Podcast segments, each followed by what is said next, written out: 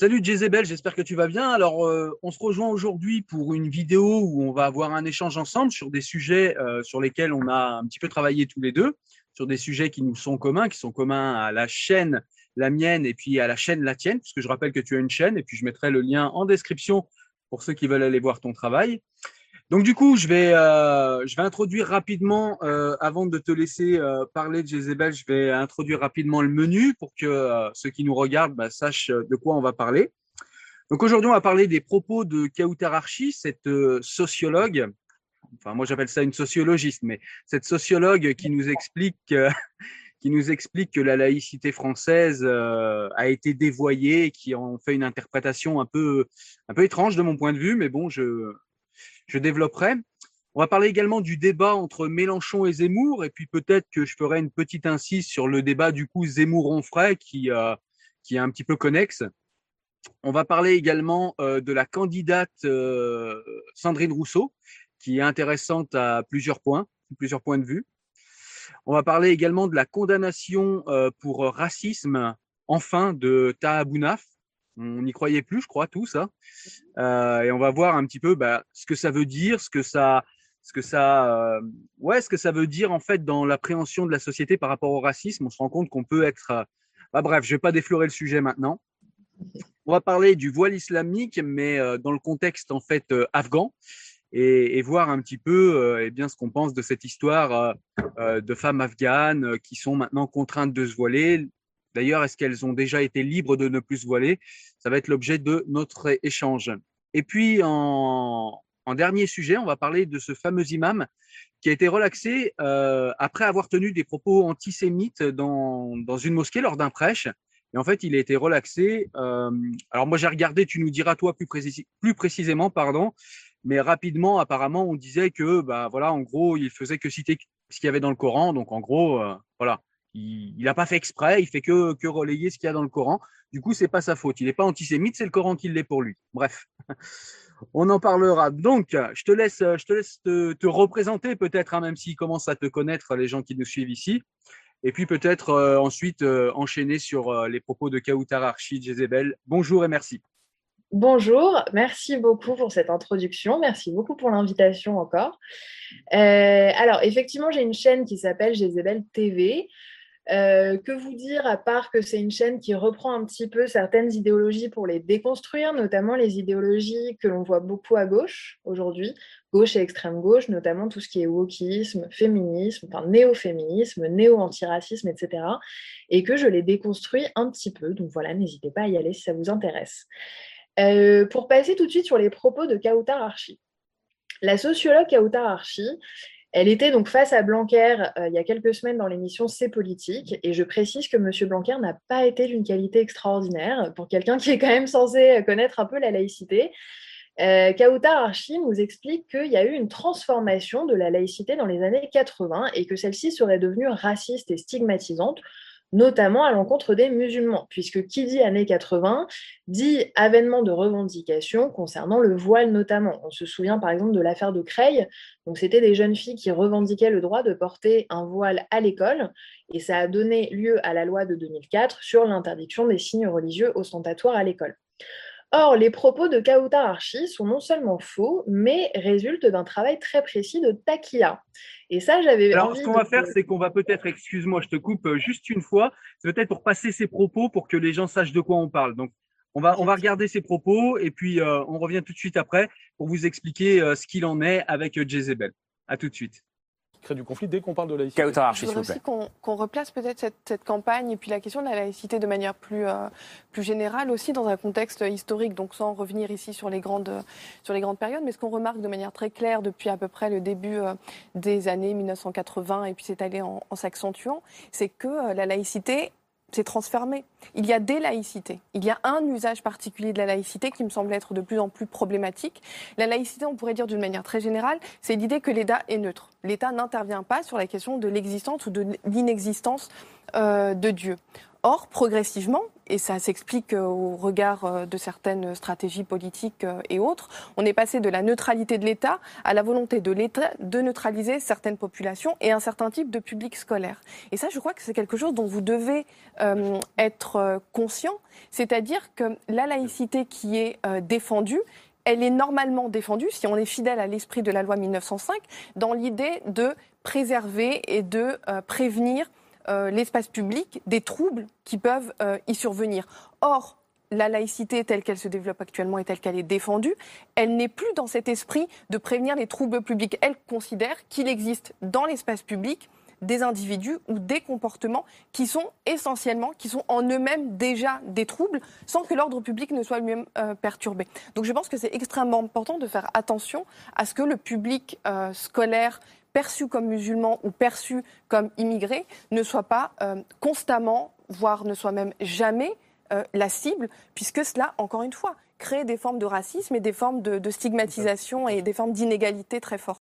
Alors, les propos de Kauta sont non seulement faux, mais ils relèvent d'un travail très précis qu'on appelle la takia. La takia, pour rappel, c'est un concept coranique au départ, selon lequel le fidèle devrait être prudent en dissimulant sa croyance, notamment lorsqu'il se sent en danger, et notamment, selon le Coran, lorsqu'il n'est pas en terre d'islam.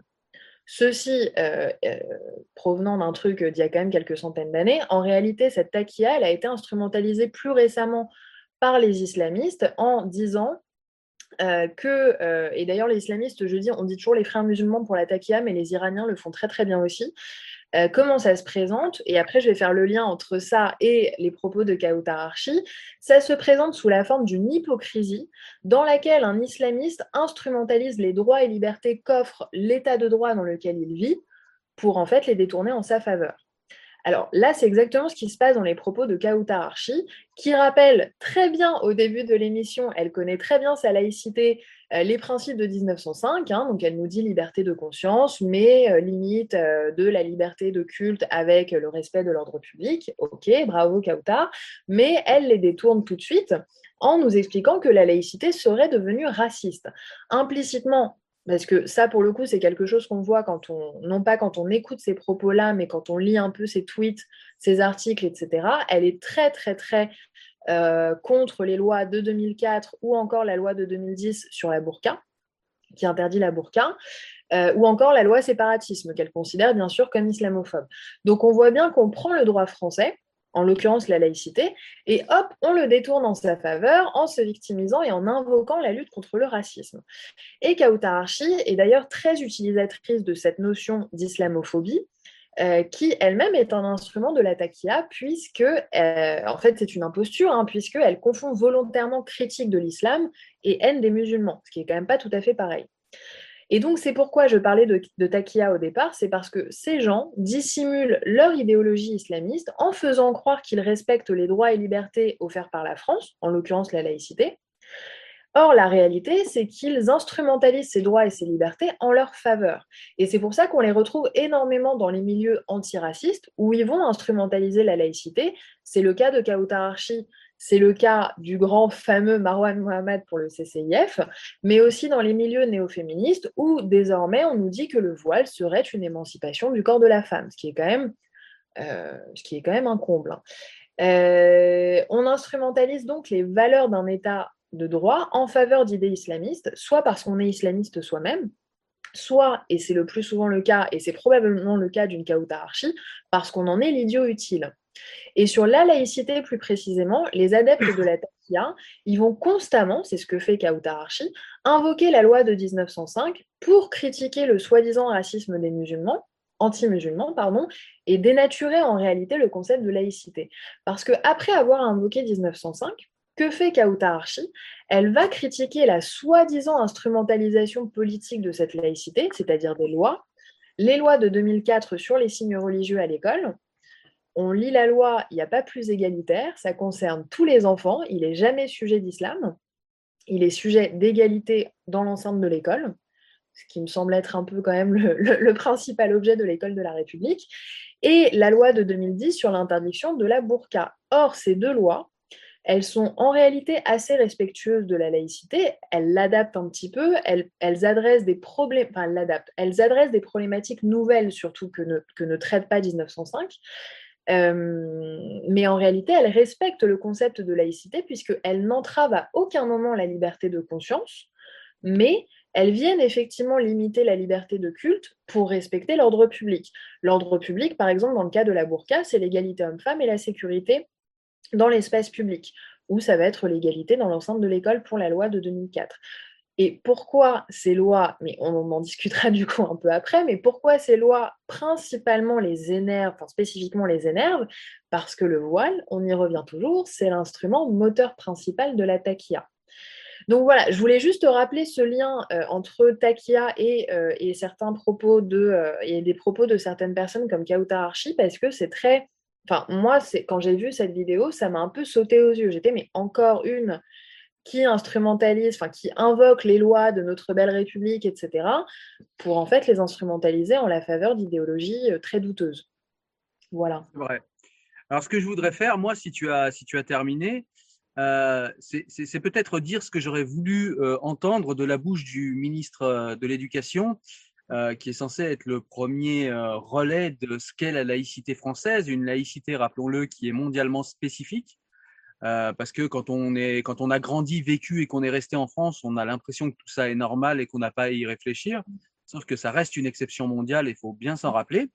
Alors j'aimerais rappeler déjà que la laïcité, la plupart des historiens, même s'il y a débat, s'accordent au fait que eh bien, cette laïcité est née il y a à peu près 500 ans sous les mots de Montaigne et que euh, la laïcité française est le fruit de 500 ans de laïcisation ininterrompue de la France.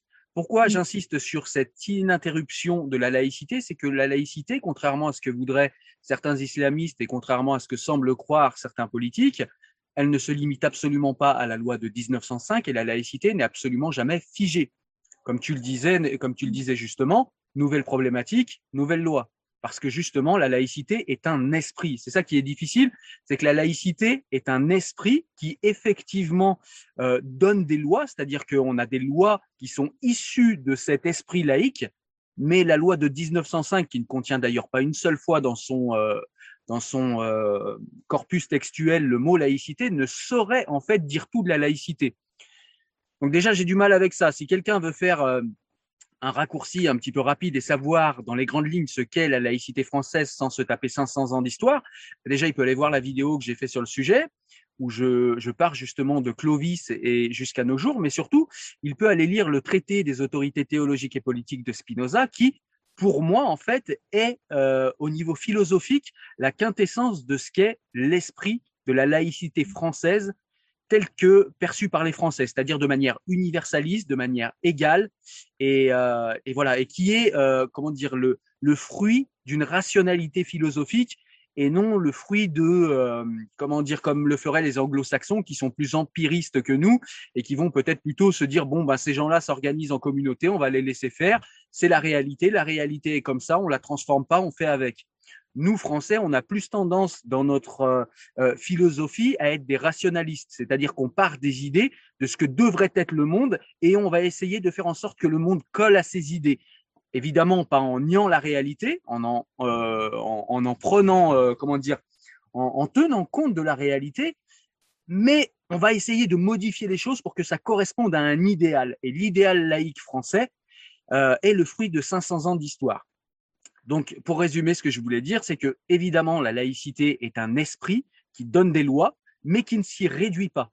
Donc, il est important de connaître l'esprit de la laïcité, donc l'histoire du pays dans lequel on vit, et peut-être, comme je l'ai dit, pour aller vite, lire le traité euh, des autorités théologiques et politiques de Spinoza pour savoir rapidement ce qu'est la laïcité et sur quelle base philosophique et même sur quelle base juridique, euh, ou en tout cas des bases de philosophie politique, je vais être plus prudent, et sur quelle base de philosophie politique euh, elle se base et, aussi de rappeler que, eh bien, effectivement, la laïcité est un mouvement ininterrompu et il n'y a aucune raison pour que ce mouvement s'arrête maintenant et qu'on reparte toujours à la loi de 1905 parce que, eh bien, c'est pratique pour tout le monde d'aller euh, dans les insuffisances de 1905 qui euh, s'appliquent à une époque où, eh bien, il n'y avait pas peu de musulmans sur le territoire Et donc, du coup, eh bien, on n'avait pas de problématique euh, par rapport aux musulmans. Parce qu'avec ce phénomène de taquilla, comme tu le dis, moins ils sont nombreux, plus ils grugent.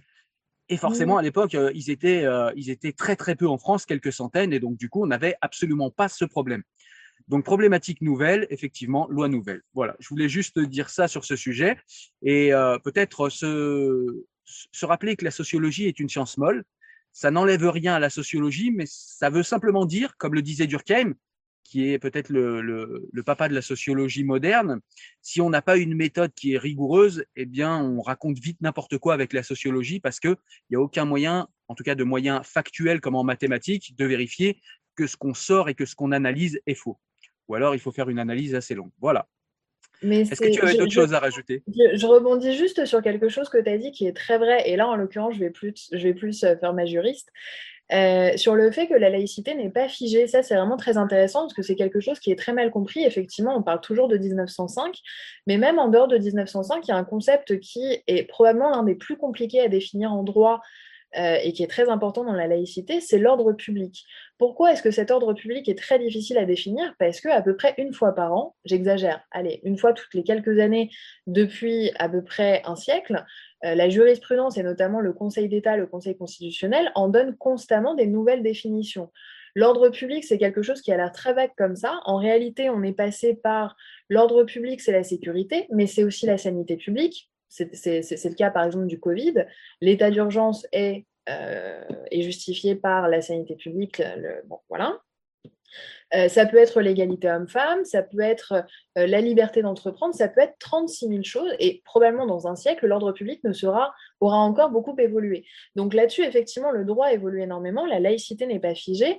Et un peu sur le même sujet, quand tu disais qu'il euh, y, a, y a encore un siècle, il n'y avait pas autant de musulmans en France, ça c'est très important parce que on nous explique, euh, les, adeptes justement de la taquia aiment beaucoup nous expliquer que oui, mais on vise le culte musulman. La laïcité n'a jamais empêché, et notamment la loi de 1905, là pour le coup, n'a jamais empêché qu'on vise, que la loi vise spécifiquement un culte en réalité.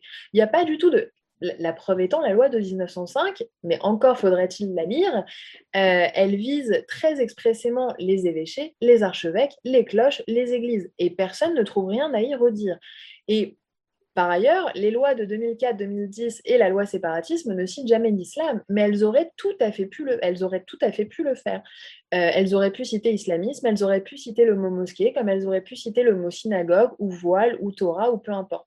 Ça, ça s'appelle la police des cultes. Euh, alors, je, crois que j'ai écrit ça, j'ai eu des commentaires. Euh, quoi, la police des cultes en France? Oui, c'est un paragraphe de la loi de 1905. C'est géré par le ministère de l'Intérieur. Il n'y a absolument aucun aucune raison d'être choqué là-dessus. Ça existe depuis plus d'un siècle. Euh, D'ailleurs, je voudrais juste placer une petite parenthèse, excuse-moi, parce que ça va directement avec ce que tu dis, c'est que Kautar Archi, je l'écoute, nous dit que eh bien, euh, l'État est censé être neutre euh, mm. par rapport aux religions. Alors ça, c'est en Belgique en fait, parce qu'en France, l'État n'est pas censé être neutre. L'État est censé neutraliser les religions. Donc il est tout sauf neutre en fait. Il ne reconnaît aucune religion, mais il n'en ignore aucune. Et ça, c'est quelque chose qui est, très, euh, qui est très mal compris, effectivement. Il n'y a pas de religion d'État, il n'y a pas de reconnaissance d'une quelconque religion ou de plusieurs religions, mais l'État a un rôle de contrôle des cultes. Voilà. Ça peut paraître choquant quand on est adepte de la laïcité à l'américaine, qui n'en est pas une, euh, où absolument tout est permis, mais en France, c'est comme ça. Et c'est ce qui permet, par ailleurs, euh, il faut le préciser, quand même, la liberté de tous aussi. Voilà. Bah, on est complètement d'accord sur ce sujet et eh bien, on terminera comme ça sur cet accord. Euh, mais c'est rare, en fait. Je le note parce que c'est tellement rare. La plupart des gens ne, connaissent pas euh, ce concept, euh, les lois qui y sont affiliées et, euh, regardent pas les choses dans les détails. Alors toi, tu as une formation de juriste, ce qui peut-être te pousse à aller voir dans les détails de ce côté-là, mais je vois que tu, ne restes pas non plus sur, sur le corpus légaliste. Tu vas aussi voir au niveau philosophique ce qu'il y a derrière. Et ça, c'est intéressant. Allez, on va passer au débat euh, Mélenchon-Zemmour. Alors, le débat Mélenchon-Zemmour, qu'est-ce que j'en ai pensé? Le débat Mélenchon-Zemmour, qu'est-ce que j'ai vu quand j'ai regardé le débat Mélenchon-Zemmour? J'ai eu l'impression d'être sur Twitter quand il y a des, euh, quand il y a des, euh, comment dire, des, des personnes qui sont dans un antagonisme irréconciliable. J'ai eu l'impression d'être chez Hanouna quand il invite des extrêmes opposés également. C'est-à-dire qu'on a des gens qui peuvent pas se parler en fait, qui peuvent pas se parler parce qu'ils se comprennent pas et parlent pas la même langue. Il y en a un qui, euh, en l'occurrence Mélenchon, qui souhaite la créolisation, nous dit-il, de la société. Créolisation qui est euh, qui est un concept qu'il a pris chez un auteur dont j'ai zappé le nom, que je dois lire. Je vous mettrai le nom ici en haut. Euh, mais voilà, c'est euh, c'est un concept à l'américaine en fait. Il s'est simplement laissé, je pense, noyauté dans son parti par beaucoup d'indigénistes, beaucoup d'islamistes également. Et euh, il s'est laissé infléchir Mélenchon, qui en 2017 était un républicain universaliste, qui était même contre le voile. Euh, comme le disait Zemmour, je vais reprendre une de ses vannes parce qu'elle est tellement vraie, Mélenchon a trahi Mélenchon. Euh, et donc c'est vrai que eh bien Mélenchon est fidèle à lui-même, communautarisme. Mélenchon n'est pas, comment dire, n'est pas cohérent avec ses positions républicaines il n'est pas cohérent avec l'universalisme français, lui qui se réclame toujours de l'histoire et qui se réclame toujours en plus de la révolution. J'ai un petit peu du mal à comprendre comment il arrive de la, révolution aux indigénistes, comment il, peut adorer Robespierre euh, et, euh, et, adorer Obono. C'est quelque chose que, que j'arrive pas à comprendre. Il a, il a même dit qu'il était la République. Ouais, il est, ouais, monsieur est la République. Donc, euh, ouais, en plus, il est en roue libre, euh, vraiment. Il a pris la grosse tête depuis qu'il est député, c'est infernal. On voit là l'ego qui a. Euh, alors, parfois, on sent chez les politiques l'ego qui gonfle. Lui, il a complètement explosé l'ego. Mmh. donc voilà, il est le reflet de cette gauche que, que je ne représente pas, bien que étant de gauche, moi je ne le, je ne l'ai jamais caché. J'aime bien dire d'où je parle parce que ça permet, selon moi, d'être plus honnête contrairement à ceux qui prétendent à l'objectivité et qui sont tout sauf objectifs, puisque personne ne peut être totalement objectif. Et le faire croire, c'est encore plus malhonnête. Et euh, donc, on va passer à Zemmour. Ben, Zemmour, en fait, il est fidèle à lui-même. C'est-à-dire que Zemmour, c'est un, un historien, c'est quelqu'un qui aime bien l'histoire. Donc, c'est quelqu'un qui va nous parler de la France, c'est quelqu'un qui va nous parler des grands moments de la France. Et du coup, ça fait, dans un pays où on nous a appris à chier sur le drapeau pendant des décennies et on nous a appris à haïr notre pays, ça fait du bien à beaucoup de gens. En plus, il pose certains diagnostics qui sont bons, sans phare. Et ça, ça fait du bien à beaucoup de gens. Sauf que M. Zemmour, il fait une fixette avec l'islam. On l'a vu notamment quand Mélenchon a parlé d'économie. Malgré le désamour que j'ai pour Mélenchon, on peut reconnaître qu'au niveau économique, euh, Mélenchon était beaucoup plus crédible que Zemmour. Zemmour, à part c'est les immigrés, c'est les immigrés, il faut couper les allocs, au niveau de son programme économique, il était un peu court. Donc Zemmour a tendance à tout voir par rapport à l'islam et il me fait penser à euh, cette gauche de Mélenchon qui voit tout par rapport à l'extrême droite. C'est-à-dire que ce sont des gens qui, en fait, euh, euh, fabriquent une vision du monde en contradiction avec quelque chose plutôt qu'en proposition de quelque chose. Alors certains vont me dire oui, mais Zemmour a raison, il dit des choses. Oui, il dit des choses vraies, mais déjà il propose peu de choses et le peu qu'il propose, eh bien, c'est franchement maladroit dans certains cas et clairement raciste dans d'autres. Donc voilà. Euh, on a aussi un racisme de gauche chez, chez Mélenchon, hein, qu'on sent bien et qu'on euh, comprend bien. Moi, j'ai vu, euh, j'ai vu deux racismes différents discuter ce soir-là, enfin plutôt s'éructer à la figure parce qu'ils n'ont pas beaucoup échangé pour le coup. donc voilà. Voilà ce que je peux en dire. Il n'y avait rien de très intéressant. Au niveau économique, bah, j'ai vu un Zemmour très à droite et un Mélenchon très à gauche. Au niveau écologique, j'ai vu un Zemmour très à droite et un Mélenchon très à gauche. Voilà, rien de neuf sous le soleil. Euh, il y avait des clivages. Je ne sais pas si toi tu as d'autres choses à dire euh, là-dessus, mais honnêtement, j'ai pas adoré ce débat. Alors, sur, euh, sur ce que tu disais par rapport au débat, et après, moi, je vais m'intéresser un petit peu plus à Zemmour lui-même et, à et, et à cette candidature, qui d'ailleurs ne, l'est pas encore officiellement. par rapport à ce que tu disais, effectivement, il y a, alors, sur le côté économie, sur le côté écologie, effectivement, on est d'accord. Euh, là, où effectivement je te rejoins aussi, c'est que je trouve que le grand point commun de, de, Mélenchon et de Zemmour, c'est leur obsession des musulmans. Euh, alors, on a l'impression effectivement que l'un les déteste, l'autre les adore, euh, mais les deux, en réalité, confondent islamisme et islam, confondent immigration, islam, créolisation, islamisme, bref. Les, deux se perdent dans tous ces concepts et effectivement dans un racisme d'extrême droite pour l'un et euh, un racisme antiraciste, entre guillemets, et condescendant et, méprisant pour l'autre, pour moi, c'est leur grand point commun. Sur la candidature Zemmour elle-même, là, il y a un sondage qui est sorti, enfin, que, j'ai vu passer ce matin ou hier, je ne sais plus, sur le fait que les trois candidats dont on parle euh, le plus et, que l'on voit et que l'on entend le plus dans les médias depuis à peu près euh, une ou deux semaines, c'est Zemmour le premier, et ensuite c'est Mélenchon et Marine Le Pen. Et, le fait que ce sont les extrêmes qui prennent toute la place médiatique, alors à titre personnel, ce qui m'énerve, c'est que j'en veux pas euh, tellement à ces extrémistes, j'en veux aux démocrates, qu'ils soient de droite ou de gauche par ailleurs, qu'on ne voit pas, qui n'intéressent pas, qui s'empêtrent dans des propositions qui n'en sont pas, qui s'occupent de sujets qui n'intéressent absolument pas les Français on a les écolos qui nous parlent blanchité et sorcière, on a Macron qui nous parle de pesticides, on a Xavier Bertrand qui nous explique qu'il faudrait des lois spécifiques à chaque région, on a Pécresse qui se réveille euh, il y a trois jours sur l'immigration euh, en nous disant ah bah tiens, il faudrait peut-être mettre des quotas d'étrangers dans la Constitution. Enfin, dans tous les cas, on nous parle peu ou très mal de l'emploi et de la sécurité. Euh, qui sont les deux grands sujets pour les intentions, enfin qui vont être les deux grands sujets euh, pour les intentions de vote des Français en 2022. Et dans les deux cas, qu'est-ce que ça veut dire? Parler de sécurité et d'emploi, ça veut dire parler aux pauvres. Et ça fait maintenant plusieurs décennies que personne en dehors de l'extrême droite ne le fait. Euh, donc, juste ma conclusion là-dessus, c'est que selon moi, on n'est pas sur Zemmour qui est au-dessus des autres parce qu'il serait meilleur. On est sur euh, les autres et notamment les démocrates qui sont en dessous parce qu'ils sont très médiocres.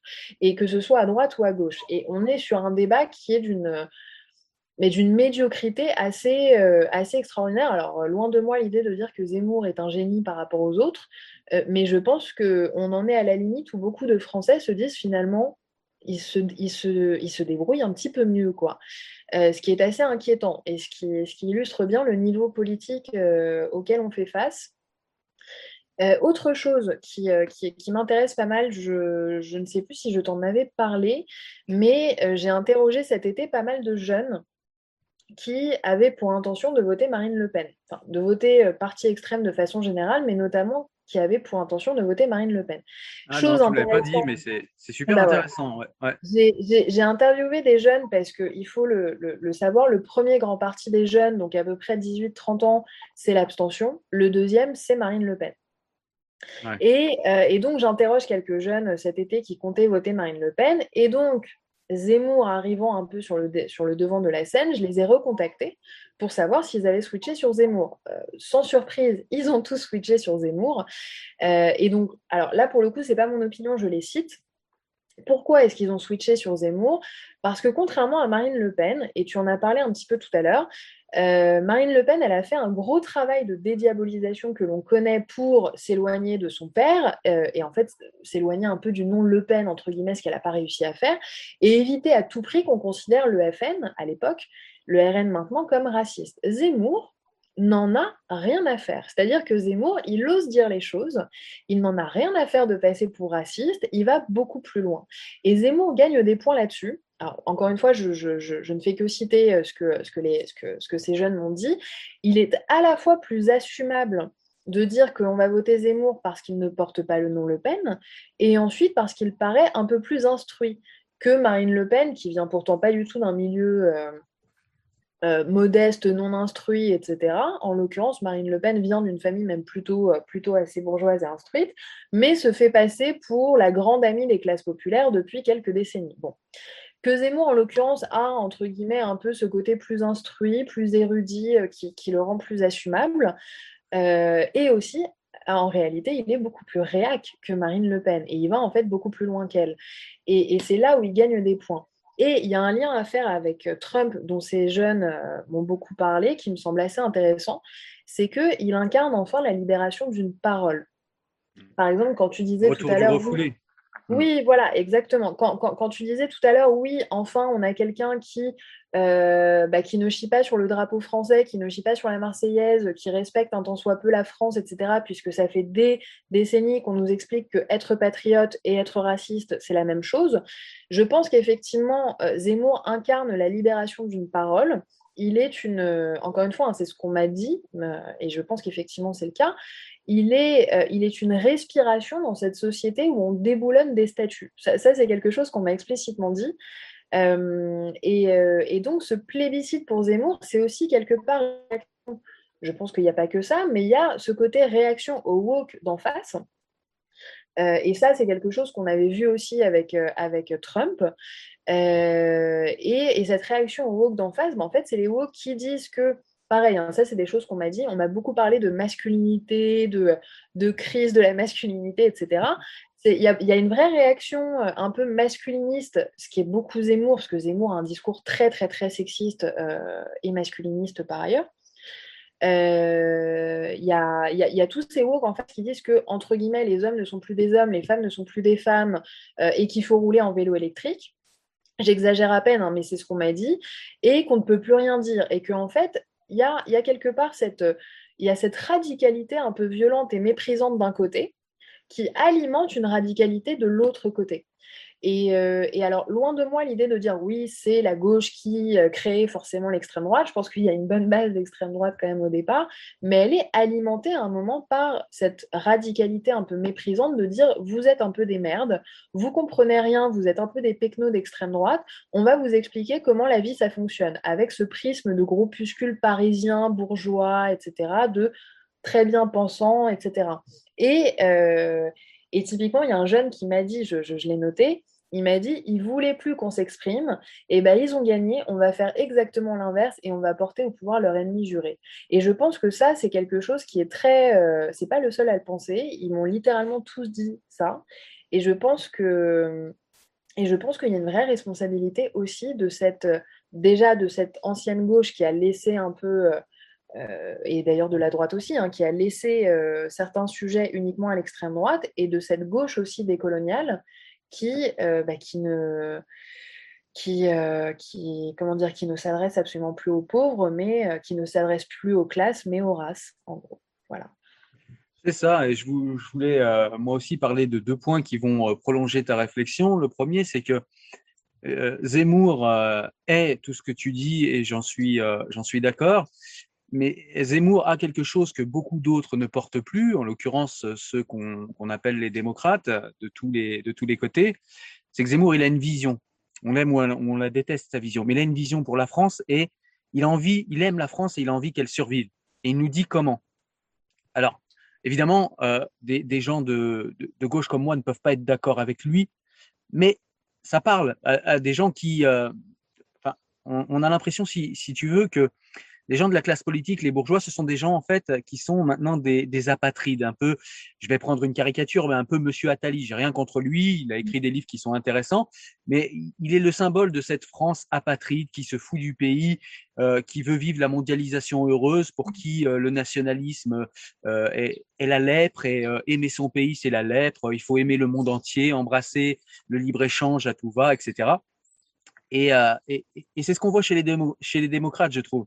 Et Zemmour, lui, a une vision, a une vision euh, à long terme. Il a déjà une forte, euh, un fort ancrage intellectuel dans le passé, ce qui lui donne une vision. Alors tout ça est biaisé, évidemment. Hein. Tout ça est biaisé par ses obsessions dont on a parlé et par sa vision du monde. Tout ça est biaisé par aussi la vision qu'il a des musulmans. Mais n'empêche qu'il a quand même une préhension du passé qui est assez érudite et du coup, ça lui donne, même s'il manque de propositions, ça, ça nous donne une vision sur le long terme. En face, on a l'impression qu'on a des administrateurs euh, quotidiens, c'est-à-dire des gens qui vont dire là, dans le tableau Excel, là, vous voyez, on dépense un peu trop de ce côté, on va essayer de réajuster le budget. Là, mais vous voyez là, ouh là, il n'y a, a pas assez de noir, il n'y a pas assez de vert, on va, on va. Voilà, c'est des gens qui font de l'administration quotidienne. Ce sont plus que des administrateurs. Ce qu'on a besoin, ce sont des politiques qui nous inspirent, qui nous portent ensemble tous vers une vision commune en fait du pays. Et Zemmour incarne, et comme tu le dis, hein, il l'incarne de manière euh, l'idole, mais malgré tout, ça suffit à être au-dessus de, toute la classe politique, et ça fait peur en fait. Il y, a, quelque chose qui rejoint un petit peu ce que tu viens de dire, que, que l'on m'a rapporté de la part euh, notamment des jeunes que j'ai interrogés, c'est une envie des Français, enfin de certains Français en tout cas, de voter Zemmour pour le porter à un second tour avec Emmanuel Macron. Euh, pourquoi? Parce que selon eux, ce serait un peu un retour au débat d'avant où on avait des candidats avec qui on n'était pas forcément d'accord, mais qui avaient une culture et un verbe assez extraordinaire. Et c'est vrai que, alors autant moi je suis partagée sur la culture de Zemmour, parce que je pense qu'effectivement il est cultivé, mais qu'il a tendance à dénaturer et à instrumentaliser, à faire des omissions, à un peu changer euh, la vérité euh, comme, bon lui semble. C'est ce qu'il fait typiquement très souvent sur Vichy. Hein. On, en a, pas mal discuté dans l'actu ces derniers temps. Euh, autant c'est vrai que Zemmour, il parle bien, il est instruit, il est passionné d'histoire, etc. Et en face, on a un Emmanuel Macron qui est quand même assez intellectuel aussi dans sa, dans sa, dans sa façon d'être, dans sa façon de parler, euh, et, qui est, euh, et que l'on prenait un peu pour un simple banquier et qui s'est révélé en fait être un président assez intellectuel, assez instruit. Bon. Et je pense qu'effectivement, enfin, de, de, de ce qu'on m'a dit, il y a un peu cette envie de réélever un peu le débat, entre guillemets, mais ce qui pour moi n'est que du marketing, parce que on, a, on a cette impression que avoir un verbe extraordinaire, c'est avoir des vraies propositions, c'est pas forcément le cas. C'est vrai, c'est vrai. Et euh, le deuxième point sur lequel je voulais euh, également revenir, c'est le point sur lequel euh, tu as commencé à nous dire des choses, c'est ce fameux retour, tu viens d'en parler, mais au débat, en fait, au, au vrai débat, parce qu'on a l'impression, si tu veux, moi, si je, si je chausse mes lunettes d'Orwell, j'ai un petit peu l'impression de voir à gauche chez les indigénistes une vision totalitaire qui ressemble au communisme. Alors évidemment, ils sont pas au pouvoir et on n'est pas dans un pays totalitaire. Je, je dis simplement qu'il y a des comportements totalitaires à la gauche qui font penser au totalitarisme que décrivait Orwell euh, quand il euh, critiquait le communisme. Et euh, à droite, eh bien, on a le nazisme avec tout ce, comment dire, toute cette symbolique viriliste, etc on a ce nazisme comme ça avec beaucoup d'autorité, etc., qui lui ne joue pas sur les mots, mais impose des idées, impose des concepts par la force, euh, un petit peu à la Zemmour. Et j'ai l'impression de voir en fait, euh, comme je le disais, si je, si, je regarde ça avec un angle orwellien, j'ai l'impression de voir euh, l'extrême droite fasciste et l'extrême gauche totalitariste en train de se chamailler le pays. Et encore une fois, je pense que tu as raison quand tu dis que, eh bien, c'est beaucoup la faute des démocrates, c'est que ces gens-là, en fait, voilà, ce sont juste des administrateurs, ils ont plus de vision, ils ne parlent plus. Euh, on dirait qu'ils sont tellement déconnectés du pays que même s'ils voulaient, même quand ils essayent de parler euh, aux classes populaires, ils n'y arrivent pas parce qu'en fait, ils ne connaissent pas nos vies, en fait, tout simplement. Ils ne savent pas quelles sont nos vies. Et, et du coup, ils font ce qu'ils peuvent et des fois, ils vont même sur le terrain de Zemmour parce qu'ils se rendent bien compte que Zemmour parle à des gens, donc ils se disent il doit y avoir un peu de vérité dans ce qu'il dit. Ils essayent d'aller de son côté et d'aller sur, sur ces sujets, mais, mais ils le font avec les armes de Zemmour et du coup, ils, il gagne, quoi. Il gagne dans le débat, alors qu'il faudrait aller sur ces mêmes sujets, comme tu le disais, aller sur la laïcité, aller sur euh, euh, la sécurité, mais y aller en fait avec un logiciel de démocrate et y aller selon ses conditions. Et c'est vrai que bah, les démocrates ont tendance à être des gens qui sont, euh, on les voit comme des gens nuancés et intelligents. Le problème, c'est qu'ils ont confondu la nuance avec la compromission et la lâcheté. C'est-à-dire qu'aujourd'hui, on a l'impression que ce sont des politiques mentalos, quoi. Ils, ils nous parlent plus de rien. Et et Macron, qui est quelqu'un d'intellectuel, effectivement, et on peut le voir à travers certaines de, ses actions, malheureusement pas tellement comment il parle, parce que quand il parle, eh bien, il utilise, comme beaucoup, beaucoup d'éléments de langage. C'est-à-dire qu'il ne fait pas comme Zemmour. Zemmour va pas, va pas hésiter à, citer des livres, à nous renvoyer vers des. On peut dire ce qu'on veut de Zemmour, mais il nous prend pas pour des abrutis. Après, il a, il a ses lunettes à lui, mais il nous donne des, il nous donne comment ça s'appelle des, euh, des sources. On va pouvoir aller vérifier et on va pouvoir justement euh, autocritiquer ce qu'il dit en allant vérifier et lire nous-mêmes ses sources. Avec Macron, on va pas pouvoir faire ça parce que monsieur va tout simplement dégager des éléments de langage, il va balancer des ballons d'essai parfois et jamais il va, euh, il va nous dire d'où il parle réellement en fait, d'où il parle, euh, quelle est sa vision pour la France. Euh, il a une vision, on l'imagine bien, mais quelle est cette vision? Est-ce que c'est la vision qui, qui, qui a envie d'embrasser tous les Français? Parce que ben, on a l'impression qu'il parle qu'à une certaine classe, à une certaine élite, Macron. Et, l'élite qui connaît les codes de ces euh, de ces classes sociales-là comprennent bien euh, ce que dit Macron. Et d'ailleurs, ce sont ce sont des gens qui l'ont soutenu pour sa campagne. Hein. On sait qu'il y a beaucoup de gens euh, de la City euh, en Angleterre et puis et puis des gens du, du 440 en France qui qui ont soutenu Macron. Donc ces gens-là savent bien quelle vision ils ont. le problème, c'est qu'on a l'impression qu'il y a une scission entre cette vision euh, qu'ont les élites de la France et la vision qu'ont les peuples qui sont, eux, ancrés dans une géographie, ancrés dans des racines culturelles, qui ont une vision différente de la France. Et on n'a pas une personne qui essaye de, avec ces deux visions différentes, de faire quelque chose qui pourrait nous être commun. Voilà. Je sais pas si je suis très clair, mais c'est comme ça que je vois les choses. voilà. Eh bien, écoute, on va peut-être passer à, à Sandrine Rousseau, la candidate écologiste, la candidate malheureuse écologiste. Je te laisse en parler. Alors, tu parlais de totalitarisme indigéniste. Tu vas voir que nous avons la même opinion sur cette question et que Sandrine Rousseau en est la parfaite illustration selon moi. Euh, effectivement, donc pour moi, Sandrine Rousseau, elle est cette très bonne illustration des combats intersectionnels d'abord et de leurs limites, puisqu'en tant que bonne intersectionnelle, elle sépare la totalité du monde en deux. Euh, sous prétexte de non-binarité et de déconstruction de genre, en réalité, Euh, par exemple, quand elle dit les femmes qui jettent des sorts, les hommes qui construisent des EPR, les riches, les pauvres d'un côté, les blancs et, euh, les noirs, pareil, d'un côté différent, elle sépare en fait tout le monde et ça la rend en réalité plus antiféministe que féministe, ça la rend plus raciste que, que antiraciste et par ailleurs, ça la rend aussi beaucoup plus individualiste que anticapitaliste ce qu'elle se targue d'être, lorsque l'on voit ce qu'elle propose notamment en matière d'écologie. Et ça, euh, ça c'est assez intéressant. Et ça concerne, pour moi, ça concerne notamment Sandrine Rousseau, mais c'est une contamination de tout le parti euh, Europe Écologie Les Verts. Pourquoi? Parce que là, on a une femme supposément de gauche qui nous explique, je ne sais pas si tu as vu ça, je crois que c'était cette semaine ou la semaine dernière, qui nous explique qu'il faudrait moins produire dans le secteur agricole euh, puisque finalement, après tout, privilégions nos idéologies qui sont en réalité des idéologies assez bourgeoises, hein, euh, en n'ayant pas grand-chose à faire des pauvres, qui ont quand même bien plus à manger qu'avant et qui meurent également bien plus vieux qu'avant. Et ça, ça concerne et les riches et les pauvres d'ailleurs, mais quand même surtout les pauvres. Euh, grâce à l'agriculture moderne quand même, euh, qui n'est pas complètement euh, dégueu en France, contrairement à ce qu'on pourrait penser. Selon l'OMS, on est le premier pays en termes d'alimentation, c'est-à-dire qu'on est le pays avec la meilleure alimentation nutritivement parlant, notamment, c'est-à-dire qu'en France, on est l'un des pays, il y a des comparaisons avec le Royaume-Uni, par exemple, qui sont assez assez, assez, euh, assez étonnante. Euh, la France, par exemple, c'est le premier pays dans l'Union européenne, et même je crois dans le monde occidental, si je ne me trompe pas, parce qu'à mon avis, les États-Unis, c'est quand même pas tout à fait pareil, avec le moins de maladies dues à l'alimentation. C'est-à-dire qu'on a le moins d'empoisonnement dû à une mauvaise alimentation ou à des produits mauvais produits dans nos, euh, dans nos assiettes. Pourquoi est-ce que je dis ça? Parce que les gens comme Sandrine Rousseau et comme la plupart des gens en réalité dans le parti écologie ne sont plus de gauche, en réalité, ils en ont strictement rien à faire de, entre guillemets, nourrir la planète, du moment que eux, ils ont leur tomate bio. Pardon, j'exagère un peu, mais à moitié, hein, parce que c'est quand même un peu leur discours, on en a un peu rien à faire des autres. Et pourquoi est-ce que je parlais de totalitarisme au départ?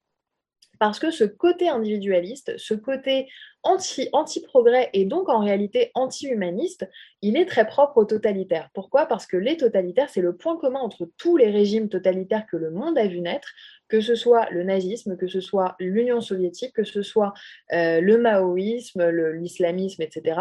On place l'idéologie avant l'humain. Et c'est ce que Sandrine Rousseau fait constamment. Et c'est même plus globalement ce que fait le Parti Europe Écologie Les Verts constamment. Voilà.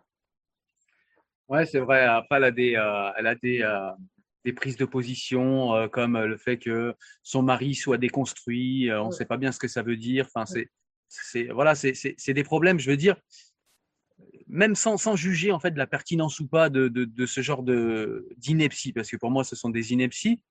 je veux dire, le gars qui habite dans le 93 et qui a du mal à trouver un taf, il s'en fout de ton mari soit déconstruit. Lui, il veut manger, il veut, il veut survivre. Et c'est vrai que alors, je ne vais pas forcément parler de Sandrine Rousseau euh, particulièrement, mais ce qui est connexe à tous nos sujets depuis le départ, c'est qu'on a l'impression qu'en fait, la, lutte des classes, en fait, ou même simplement la préhension des classes, complètement disparu, en fait. Voilà, ça a été remplacé justement par cette fameuse préhension raciale et cette lutte des races. C'est-à-dire qu'aujourd'hui, on a des gens qui nous expliquent que parce qu'ils s'appellent Rocaille Diallo, ils peuvent parler pour les quartiers. Mais Rocaille Diallo, moi j'y ai grandi en quartier. Tu parles pas pour moi et tu parles pas pour mes amis euh, euh, de la même couleur que toi qui sont autour de moi. Ils, ils veulent pas savoir ce que tu racontes. Ils s'en foutent de tes, de tes bêtises en fait. Euh, parce que ce qui nous intéresse nous, c'est de savoir comment on va s'affranchir de notre classe on nous dit sans arrêt que l'ascenseur social est cassé, mais pour le réparer, il faudrait peut-être déjà comprendre qu'il y a plusieurs étages et que du coup, il faut qu'on le répare cet ascenseur. Et là, on a l'impression qu'on nous explique que, eh bien, si on est euh, tous égalitaires au niveau des couleurs, on sera tous égalitaires. C'est faux. C'est faux. Euh, moi, j'ai plus en commun avec euh, Mamadou qui vit dans le 93 qu'avec je sais pas qu'avec Emmanuel Macron dans, son microcosme. donc voilà, c'est vraiment cette vision que j'aimerais revoir apparaître dans le, dans le débat politique, parce qu'on le voit plus. Moi, j'ai vécu un truc, je vais te prendre un, exemple, je vais te raconter, je vais te raconter ça rapidement, parce que c'est quelque chose de, de personnel que j'ai vécu et qui illustre bien en fait mon propos. C'est une fois, en fait, si tu veux, mon épouse a appelé un dentiste, et comme j'étais en train de, de reprendre des études et que j'ai passé mon bac à 39 ans, euh, ça fera rire certains, mais voilà, hein, moi j'ai grandi en foyer, euh, je suis pas rocaille à Diallo, j'ai pas été dans les universités américaines. Euh, à 17 ans, je devais euh, travailler pour me nourrir et j'étais émancipé, donc majeur, bref. Et, donc, du coup, eh bien, le temps de passer ses études, ma famille et moi avons eu le droit à l'aide à la mutualisation. C'est-à-dire que l'État nous donne une somme d'argent pour l'année et ça nous réduit nos mensualités au niveau de l'assurance de, de, la mutuelle pardon, pour la famille. Donc ma femme appelle un dentiste et euh, le dentiste lui demande si elle a la CMU, elle dit non. Il lui demande si euh, elle a l'aide à la mutualisation, elle dit oui. Et, là, la, secrétaire dit euh, bah, pas de rendez-vous. Je rentre, euh, je rentre des cours, ma femme m'explique ça. Je me rends assez vite compte de ce qui se passe, je les rappelle. Je demande s'il y a un rendez-vous pour ma fille. J'explique pas que voilà, ma femme a appelé dans la journée. Elle me demande si j'ai la CMU, je lui dis non. Elle me demande si j'ai l'aide à la mutualisation, je lui dis non. Elle me dit j'ai un rendez-vous pour demain. Je suis allé en furie là-bas et je suis quelqu'un de très apaisé, mais je suis, je garde des réflexes aussi d'une d'une période de vie qui fait que j'ai failli soulever le dentiste. Il a appelé la police, la police est venue, ils m'ont emmené au commissariat. Euh, on est allé là-bas, je leur explique ce qui se passe et je leur explique qu'il y a clairement discrimination sociale. Et là, ils me disent ouais, mais on est désolé, Monsieur Chevreau, on prend pas des plaintes pour ça. J'ai dû envoyer une lettre au procureur pour qu'il prenne ma plainte. Mm. C'est-à-dire qu'en fait, on a dans cette société, pourquoi je raconte cette histoire personnelle, tout simplement pour montrer que, en fait, aujourd'hui, j'ai dit clairement à l'agent de police qui était en face de moi, si c'était une discrimination raciale, vous l'auriez prise la plainte. Il m'a dit oui, c'est vrai. Mm. Donc en gros, et il y avait euh, par chance, il y avait un journaliste euh, du Progrès, un journaliste du journal de ma ville à côté de euh, à côté de moi et qui a écouté les propos. Donc j'ai réussi à faire un petit article avec lui sur le sujet. Tout ça pour dire que eh bien, euh, cette petite anecdote dit beaucoup de ce qui se passe dans ce pays. C'est-à-dire que aujourd'hui, on n'en a plus rien à faire des différentes classes sociales, des gens qui veulent s'émanciper de leur classe, qui veulent s'émanciper par le travail, qui veulent s'émanciper en faisant quelque chose pour leur pays. Aujourd'hui, on n'a plus qu'une vision racialiste de la société. Et c'est ce qui me fait très peur parce que eh ben, on n'a pas l'air d'en sortir. Entre ceux qui sont euh, voilà comme les indigénistes dans un espèce d'antiracisme raciste et ceux qui sont comme Zemmour euh, à, à, voir des problèmes que par la religion ou la couleur, bah, c'est extrêmement euh, paniquant parce que, selon moi, les vrais problèmes sont pas là. Les vrais problèmes resteront dans mon esprit des problèmes sociaux. Il y a, alors on est, on est complètement d'accord là-dessus, et j'ajouterais même que, parce qu'on peut effectivement, contrairement à ce que, à ce que certains pensent aujourd'hui, c'est pas parce qu'on revient, on aimerait revenir sur, des, sur, sur, sur les discriminations sociales qu'on efface les discriminations raciales qui sont effectivement euh, des, discriminations qui existent. Sauf que ces gens-là, et d'ailleurs discrimination raciale ou de genre, et justement, moi, j'aimerais bien parler de ça par rapport à Sandrine Rousseau et par rapport à toute cette gauche qui s'est complètement dévoyée sur ces combats, c'est que ils ne comprennent absolument plus ce qu'est la lutte euh, antiraciste ou la lutte, par exemple, féministe. Et, l'exemple typique de ça, c'est Sandrine Rousseau qui nous explique euh, que, alors déjà, elle nous parle de blanchité constamment euh, pour, pour ce qui est de, discrimination raciale, mais pour ce qui est de discrimination sexiste, pour le coup, elle nous dit que, donc c'est ce que je disais, elle, elle préférait des femmes qui jettent des sorts à des hommes qui construisent des EPR quel mépris pour les quelques femmes qui se sont quand même fait chier à être ingénieurs, qui étaient peut-être deux par promo euh, euh, ces, dernières décennies. Enfin, quel mépris pour les femmes qui ont, un tant soit peu, fait, fait ont réussi à faire preuve de raison à un moment dans, certains moments. et, et pourquoi est-ce que je parle de ça? Parce qu'il y a cette méconnaissance de ces combats. Et donc, on les met, non seulement on les met au premier plan aux dépens des discriminations sociales, qui, je suis d'accord avec toi, sont probablement principales par rapport aux autres, euh, en tout cas qui sont, selon moi, plus universelles, je crois. Euh, et en plus, les combats antiracistes, anti, euh, enfin, féministes, etc., sont complètement dévoyés sont complètement dévoyés. pour, pour, pour, revenir sur ce qu'elle a dit sur les femmes qui jettent des sorts, elle a une méconnaissance extraordinaire de ces femmes qui jettent des sorts. Donc, elle parle bien sûr des sorcières. Pourquoi est-ce qu'elle parle des sorcières? Les sorcières sont revenues beaucoup à la mode dans euh, dans, dans, dans, le sujet du féminisme ces dernières années, notamment avec le livre de Mona Cholet qui s'appelle Sorcière, et qui revient sur euh, euh, cette, ces exactions qui ont été faites vis-à-vis de certaines femmes. Et là où Sandrine Rousseau n'a absolument rien compris, c'est que les sorcières n'étaient pas des femmes qui jetaient des sorts ou qui étaient dans une quand, je dis qu'ils étaient des sorts qui étaient dans une irrationalité un petit peu maléfique ou magique ou quoi que ce soit, au contraire, ces femmes ont été en réalité euh, brûlées pour beaucoup parce qu'elles avaient un savoir rationnel. La plupart d'entre elles étaient en réalité des guérisseuses qui avaient un, savoir médical Et d'ailleurs, les, disparitions de beaucoup de ces femmes ont aussi engendré à un moment une masculinisation très importante de la, de, euh, euh, du, secteur médical. C'est pour ça qu'on a surtout des infirmières, mais des médecins hommes. Et, euh, en fait, ce qu'elle dit démontre une méconnaissance extraordinaire de, de, cette histoire-là et du féminisme de façon générale. pareil pour le racisme il y a une, bah, enfin je pense qu'on est d'accord là-dessus. Ce retour à la notion de race déjà est une, est une dénaturation complète du combat antiraciste, qui est justement véritablement apparu, ou en tout cas qui a véritablement été efficace quand on s'est débarrassé enfin du race, euh, fondement sur lequel on a quand même euh, tué pas mal de juifs, et euh, entre autres, et, et ajouter à ça, effectivement, ils font disparaître un combat qui est probablement je ne vais, pas dire plus important, mais qui encore une fois est plus universel. Je pense que partout dans le monde, les discriminations sociales, elles existent. Les discriminations raciales, un peu moins, je pense. En tout cas, selon là où on se, là où on se positionne. Donc voilà, je, voulais juste ajouter euh, à ton propos cette dénaturation des combats qu'ils sont censés défendre. Ouais, et puis il y a souvent, euh, pour finir avec ce sujet, il y a souvent euh, deux points qui sont rien à voir, mais je voulais dire que et bien très souvent, on confond justement des discriminations raciales et des discriminations sociales. C'est-à-dire que moi, venant de là où je viens, j'ai subi les mêmes discriminations que certains de mes amis qui sont, euh, avec le vocabulaire d'aujourd'hui, qui sont racisés, je préférerais dire colorés. Et, c'est-à-dire que si moi j'avais eu leur couleur, j'aurais conclu à du racisme comme eux. Sauf que, eh bien, étant blanc, j'ai dû me rendre à l'évidence, c'était pas du racisme, c'était tout simplement de la discrimination sociale. Et très souvent, en plus, on confond les deux. C'est pour ça qu'on a tendance à croire qu'il y a plus souvent de discrimination raciale que de, discrimination sociale. Et du coup, ça fait quoi? Ça fait que tous les blancs qui subissent des discriminations sociales se sont trop jetés de ces combats et du coup, ils vont aller voter FN parce que c'est les seuls qui leur parlent. En leur servant encore une fois avec idéologie le fameux discours du on s'occupe pas de vous, euh, on met toujours les étrangers en premier, ce qui est faux également. Et euh, nous, euh, avec le Front National, on mettra les Français en premier, vous serez nos, etc. Mais tous ces gens-là, en fait, ne s'occupent pas à chaque fois de cette fameuse discrimination sociale.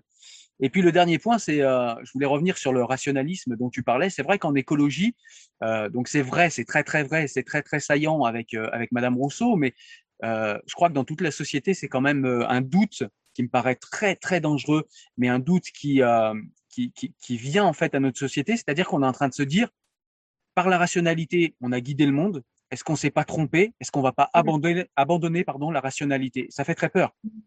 Ça fait très peur parce que si on abandonne la rationalité, il ne reste que les passions. Il ne reste que ce qu'il y a de, de, de plus, euh, de plus, euh, comment dire, de plus instinctif, peut-être de plus barbare en nous. Et du coup, ça fait peur. On peut être rationnel et s'être trompé. C'est pas grave. Il faut juste en fait rectifier la direction avec rationalité. C'est pas parce que la rationalité, c'est comme dire qu'on s'est trompé euh, parce qu'on était libre et abandonner la liberté parce qu'une fois dans notre vie on s'est trompé. Non, c'est pas parce que la liberté nous donne la possibilité de nous tromper qu'on va abandonner la liberté à la moindre erreur. C'est pareil avec la rationalité. C'est pas parce qu'on s'est trompé de direction et clairement je pense qu'on a fait certains choix qui étaient mauvais, mais c'est pas parce qu'on s'est trompé qu'on doit abandonner la rationalité. Au contraire, on doit changer de direction avec rationalité et avec plus de rationalité que jamais. Voilà, et en prenant peut-être plus de paramètres et d'éléments en compte, mais en tout cas toujours avec rationalité. Il ne faut pas l'abandonner. Il ne faut pas se mettre à, un retour du religieux, à un retour des communautés, à un retour des passions, à un retour à la nature. Pour certains comme euh, Sandrine Rousseau, comme tu le dis, euh, avec une maison en paille et des tomates bio, si on l'écoute. Euh, non, il faut pas, faut pas aller là-dedans. Il faut faire confiance en la science. Il faut, voilà, la science, c'est, elle a peut-être eu des travers, euh, notamment dans un système capitaliste dans lequel elle se déploie. Il y a, il y a sûrement des choses à faire pour l'améliorer, mais n'empêche que, comme tu le dis, on reste un pays où il fait bon manger.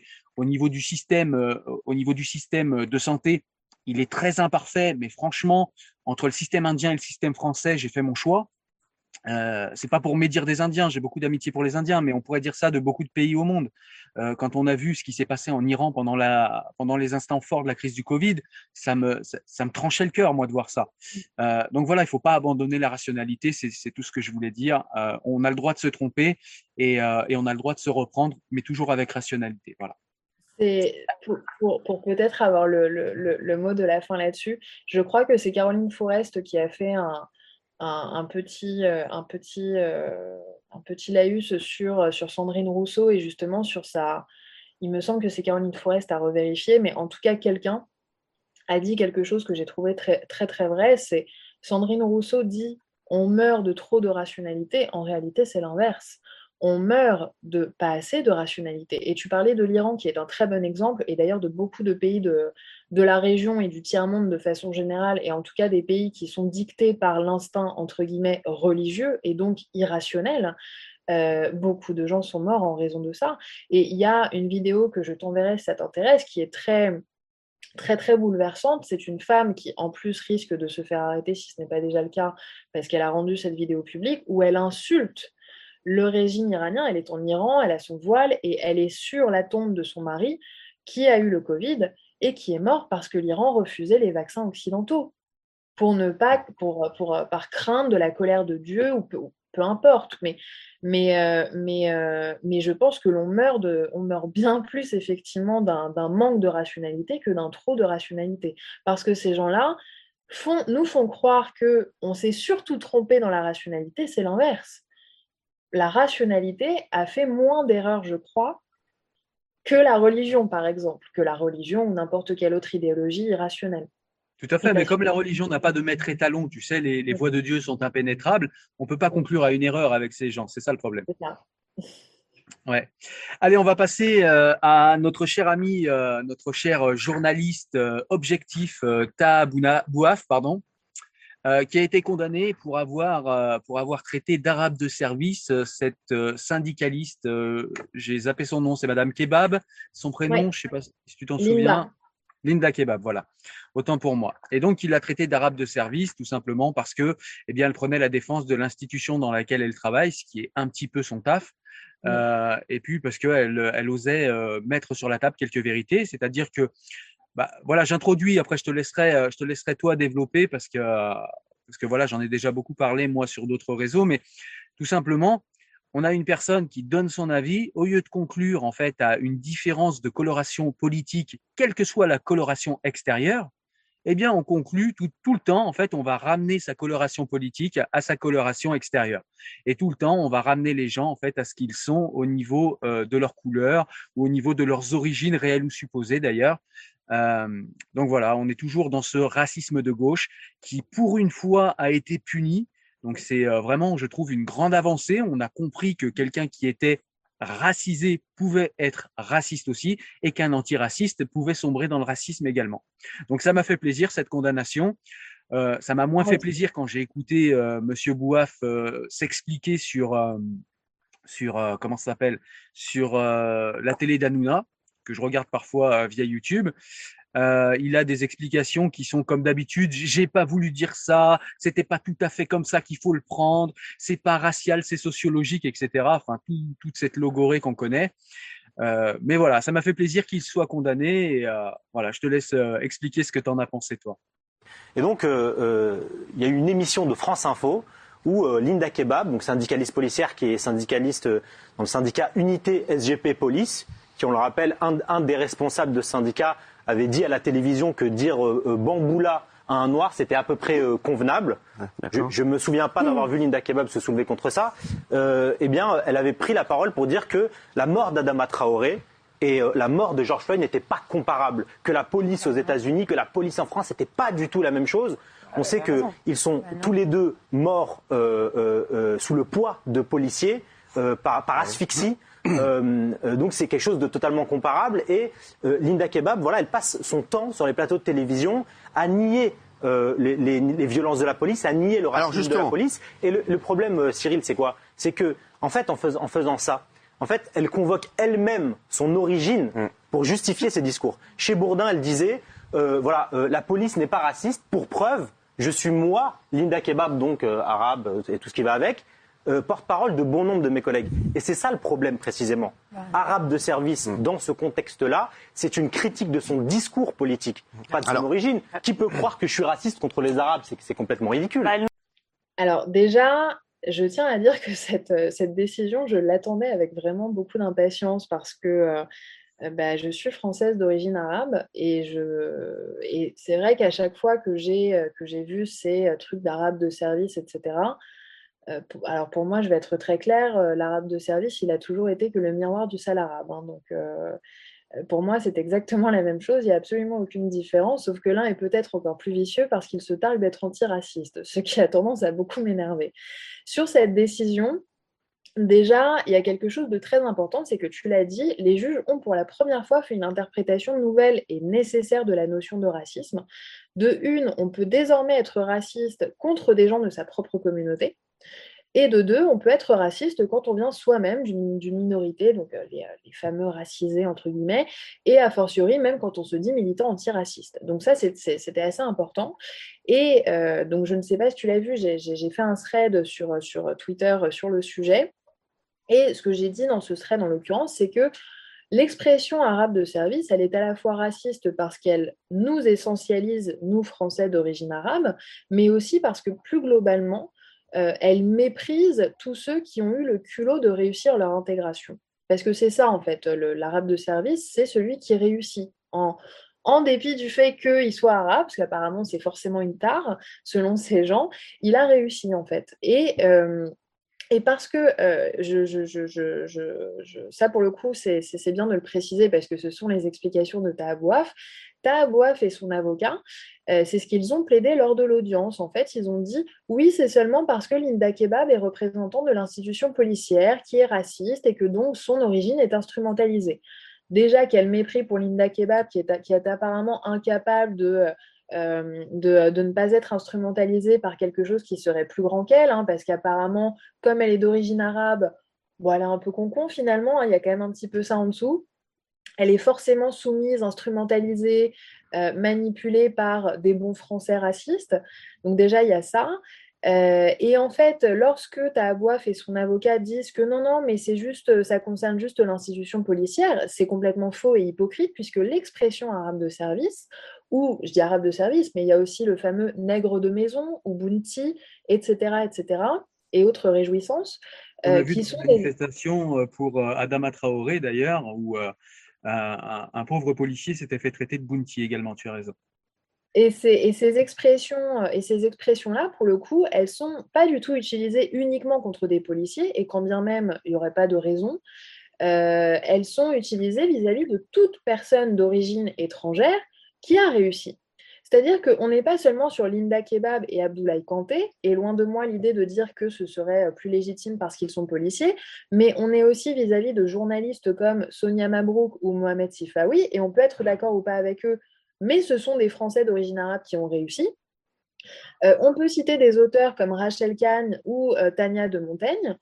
Pourquoi, et, pardon, et pourquoi est-ce que ces gens-là sont visés par rapport aux autres? Parce que ces gens-là sont à la fois dans la réussite, mais sans être dans l'identitarisme. Et ça, c'est très important parce que c'est pour ça que pour un Tahabouaf et consort, une Rokhaya Diallo a le droit d'avoir fait un super master en droit international, d'avoir fait un échange aux États-Unis à je ne sais pas combien de, euh, euh, milliers d'euros, d'être à Georgetown, etc., de porter euh, une robe Balmain au défilé de la Fashion Week, etc., etc., puisqu'elle réussit à travers un discours de rejet de la France. Donc finalement, elle a le droit, elle, de réussir. Mais si on fait l'inverse, on est un traître pour ces gens. Et ce que j'explique dans mon thread, c'est que ce mépris, il relève à la fois d'un rejet de la France, mais aussi d'un fantasme de nos pays d'origine. Et ça, c'est un truc que je, euh, trouve assez important de préciser parce qu'on n'en parle pas assez. C'est qu'on voit tous ces gens qui détestent la France, qui se sont même fait connaître euh, pour leur détestation de la France, qui, euh, qui, euh, qui, gagnent leur vie en écrivant chaque jour leur haine de, ce, de leur propre pays, mais qui ne tarissent jamais d'éloges sur l'Algérie, sur l'Afrique, sur le monde arabe en général, comme si ce monde arabe ou ce monde africain était des merveilles de la nature. Et je le dis d'expérience, ça n'est absolument pas le cas. Euh, je ne vais pas me prononcer sur certains pays qui ne sont pas les miens, mais on a l'impression de la part de ces gens d'un oubli généralisé sur pourquoi est-ce que nos parents sont venus en France. Et ça, ça me paraît assez important, c'est que ces gens l'oublient très facilement. Euh, mais si nos parents sont venus en France, c'est pour regagner un peu de dignité aussi. Et ça, ces gens ne le disent jamais et ne veulent jamais le reconnaître parce que le reconnaître, ce serait reconnaître l'échec de nos pays d'origine, et c'est le cas. Et ce serait aussi reconnaître la réussite que la France nous permet parce que c'est vrai.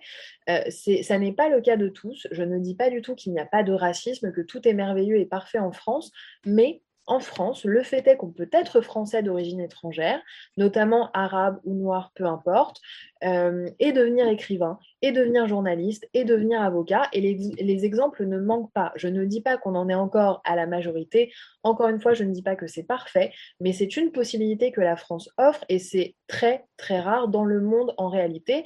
Et je le dis d'expérience, nos pays d'origine le permettent assez peu. Il y a énormément de racisme dans nos pays d'origine. On ne parle jamais du racisme des Arabes envers les Noirs. Euh, on ne parle jamais du racisme des Noirs entre eux. On ne parle jamais du racisme des Arabes entre eux. On ne parle que du racisme systémique apparemment des Français.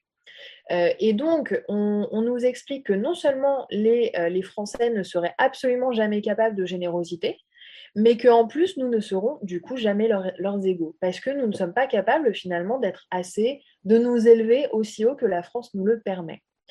Et donc, je voulais euh, rappeler à la fois ce racisme-là, donc, euh, ce mépris vis-à-vis et des Français et des Français d'origine étrangère, et, euh, et, aussi ce fantasme de nos pays d'origine, de dire que la France c'est mal, mais par contre notre identité elle est quand même pas mal. Bah non. Alors, l'identité en l'occurrence, peu importe, moi j'ai aucune honte ou fierté d'ailleurs d'être de tel pays, mais il y a un moment, il faut être un tant soit peu objectif sur pourquoi est-ce que les gens et il y en a encore aujourd'hui, rêvent d'aller dans des pays comme la France. Ils rêvent pas d'aller. Aujourd'hui, ils rêvent pas d'aller au Liban, ils rêvent pas d'aller en Algérie. Et je suis pas sûre que Tahabouaf aimerait aller revivre en Algérie, par exemple. C'est pas du mépris vis-à-vis de ces pays. C'est qu'à un moment, quand on dit arabe de service, ça veut dire qu'on est un traître parce qu'on bosse pour les Français et on n'est plus assez proche de nos, de nos cultures d'origine et on ne défend pas assez notre culture d'origine. Et moi, ma question, c'est pardon, mais il y a des valeurs aujourd'hui françaises qui sont bien plus défendables que certaines valeurs de nos pays d'origine. Voilà. Ouais, mais je suis tout à fait d'accord avec ton analyse et je me demande justement, pour, euh, pour reprendre les points que tu, as, que tu as euh, mis en avant, je me demande si les gens comme, euh, comme Bouaf ne sont pas des gens. D'ailleurs, monsieur Bouaf m'a bloqué sur Twitter alors que je ne lui ai jamais parlé. Enfin bref, petite parenthèse comme ça qui, qui me vient en tête. Bref. Euh, je me demande si, ce ne sont pas des gens qui ont des failles narcissiques. Parce que ces gens, en fait, méprisent beaucoup de monde. Effectivement, ils méprisent ceux qui réussissent, ils méprisent les Français, mais ils méprisent aussi euh, ceux de leur propre ethnie, réelle ou supposée, euh, qui réussissent. Donc, en fait, on sent beaucoup, beaucoup d'aigreur, en fait, et cette aigreur n'est-elle peut-être que le nom, en fait, de cette faille narcissique qui fait qu'effectivement, ils ne peuvent pas peut-être se dire moi, mon pays est meilleur que. On sait que euh, moins on a d'éducation et plus on a d'arrogance. Et, peut-être que, eh bien, euh, cette arrogance, euh, cette arrogance de ces gens-là vient de cette faille narcissique qui les empêche de reconnaître que, effectivement, si leurs parents ou si eux-mêmes sont venus en France, eh bien, c'était pour certaines raisons. Et, d'ailleurs, j'ai beaucoup d'amis qui, comme tu le dis, qui sont récemment arrivés en France qui réussissent bien, qui s'intègrent bien et qui nous expliquent à quel point la France leur a donné ce que leur pays d'origine ne leur donnait pas et le respect qu'ils témoignent à ce pays pour ça. Mais s'ils disent ça publiquement, mais ils se font lyncher les pauvres. D'arabes de service, effectivement. Et, c'est un vrai problème. C'est un vrai problème, c'est qu'il y a un chantage au communautarisme, mais il y a aussi un chantage à la classe sociale. Encore une fois, je vais prendre euh, mon cas parce que j'ai un cas qui est un petit peu euh, l'extrême inverse de Rocaille Diallo. C'est-à-dire que moi, je suis blanc, je m'appelle Chevreau, mais j'ai grandi au bas du bas. C'est-à-dire que même en quartier, c'était plus haut que moi, moi j'étais en foyer. Donc j'ai grandi au bas du bas. Et je me rappellerai toujours à 15 ans, quand j'ai arrêté l'école, enfin en tout cas quand l'école m'a éjecté, parce que j'étais pas très sage, et que euh, j'ai fait mon premier apprentissage de serveur et que je suis revenu au quartier avec un costume. J'ai pris cher. j'ai pris cher. C'était des plaisanteries, c'était, euh, mais j'ai pris cher. Euh, et, ensuite, après ces fameuses plaisanteries qui étaient censées me décourager de réussir, on a fini par plus du tout me parler. C'est-à-dire que là, ça rigolait plus. On a fini par me traiter de sale me disant que ça y est, je refaisais mon gouer, etc. Et que, bah, au final, euh, ça y est, j'avais changé. Comme s'il y avait une, une espèce d'injonction à rester le même, une injonction. Ils confondent ces gens-là la fidélité et l'immobilité. C'est-à-dire que pour être fidèle, en fait, ils pensent qu'il faut être immobile. Ils pensent qu'il ne faut jamais changer. Ils pensent que l'identité est quelque chose de figé.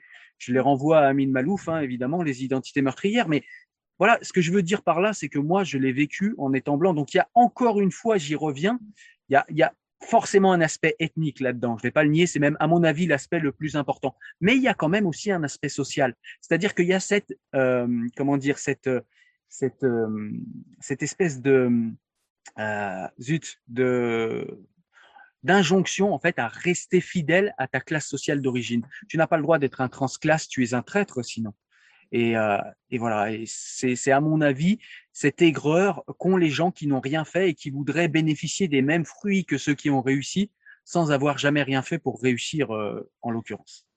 Ce qui est très intéressant dans ce que tu dis, c'est ce côté euh, de, ne, pas rester, enfin pardon, de rester à sa place, qui d'ailleurs, je crois, est euh, le titre du dernier bouquin de Rokhaya Diallo, si je ne m'abuse, ou un podcast, ou bref, je, je, ne sais plus, mais il y a pas mal de gens comme ça qui adorent euh, parler de il faut pas rester à sa place, il faut prendre l'ascenseur social, etc., alors que ce sont ceux qui, en réalité, réagissent le plus mal euh, au fait que des personnes d'origine euh, soit sociale, soit, euh, soit d'origine bah, soit d'origine non française, entre guillemets, puissent en fait s'élever. Et ça, c'est quelque chose que ça, c'est quelque chose qu'ils détestent puisque ça va à l'encontre même de toute leur idéologie qui est de dire il y a du racisme systémique, il y a des discriminations systémiques de partout.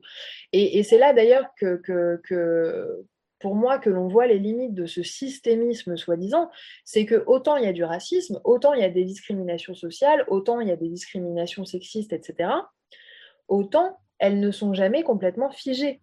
Et c'est là toute la beauté, je crois, de l'État français, c'est que pour des personnes, ce sera beaucoup plus compliqué que pour d'autres, mais ces personnes-là, même en difficulté, auront toujours la possibilité peut-être d'y arriver.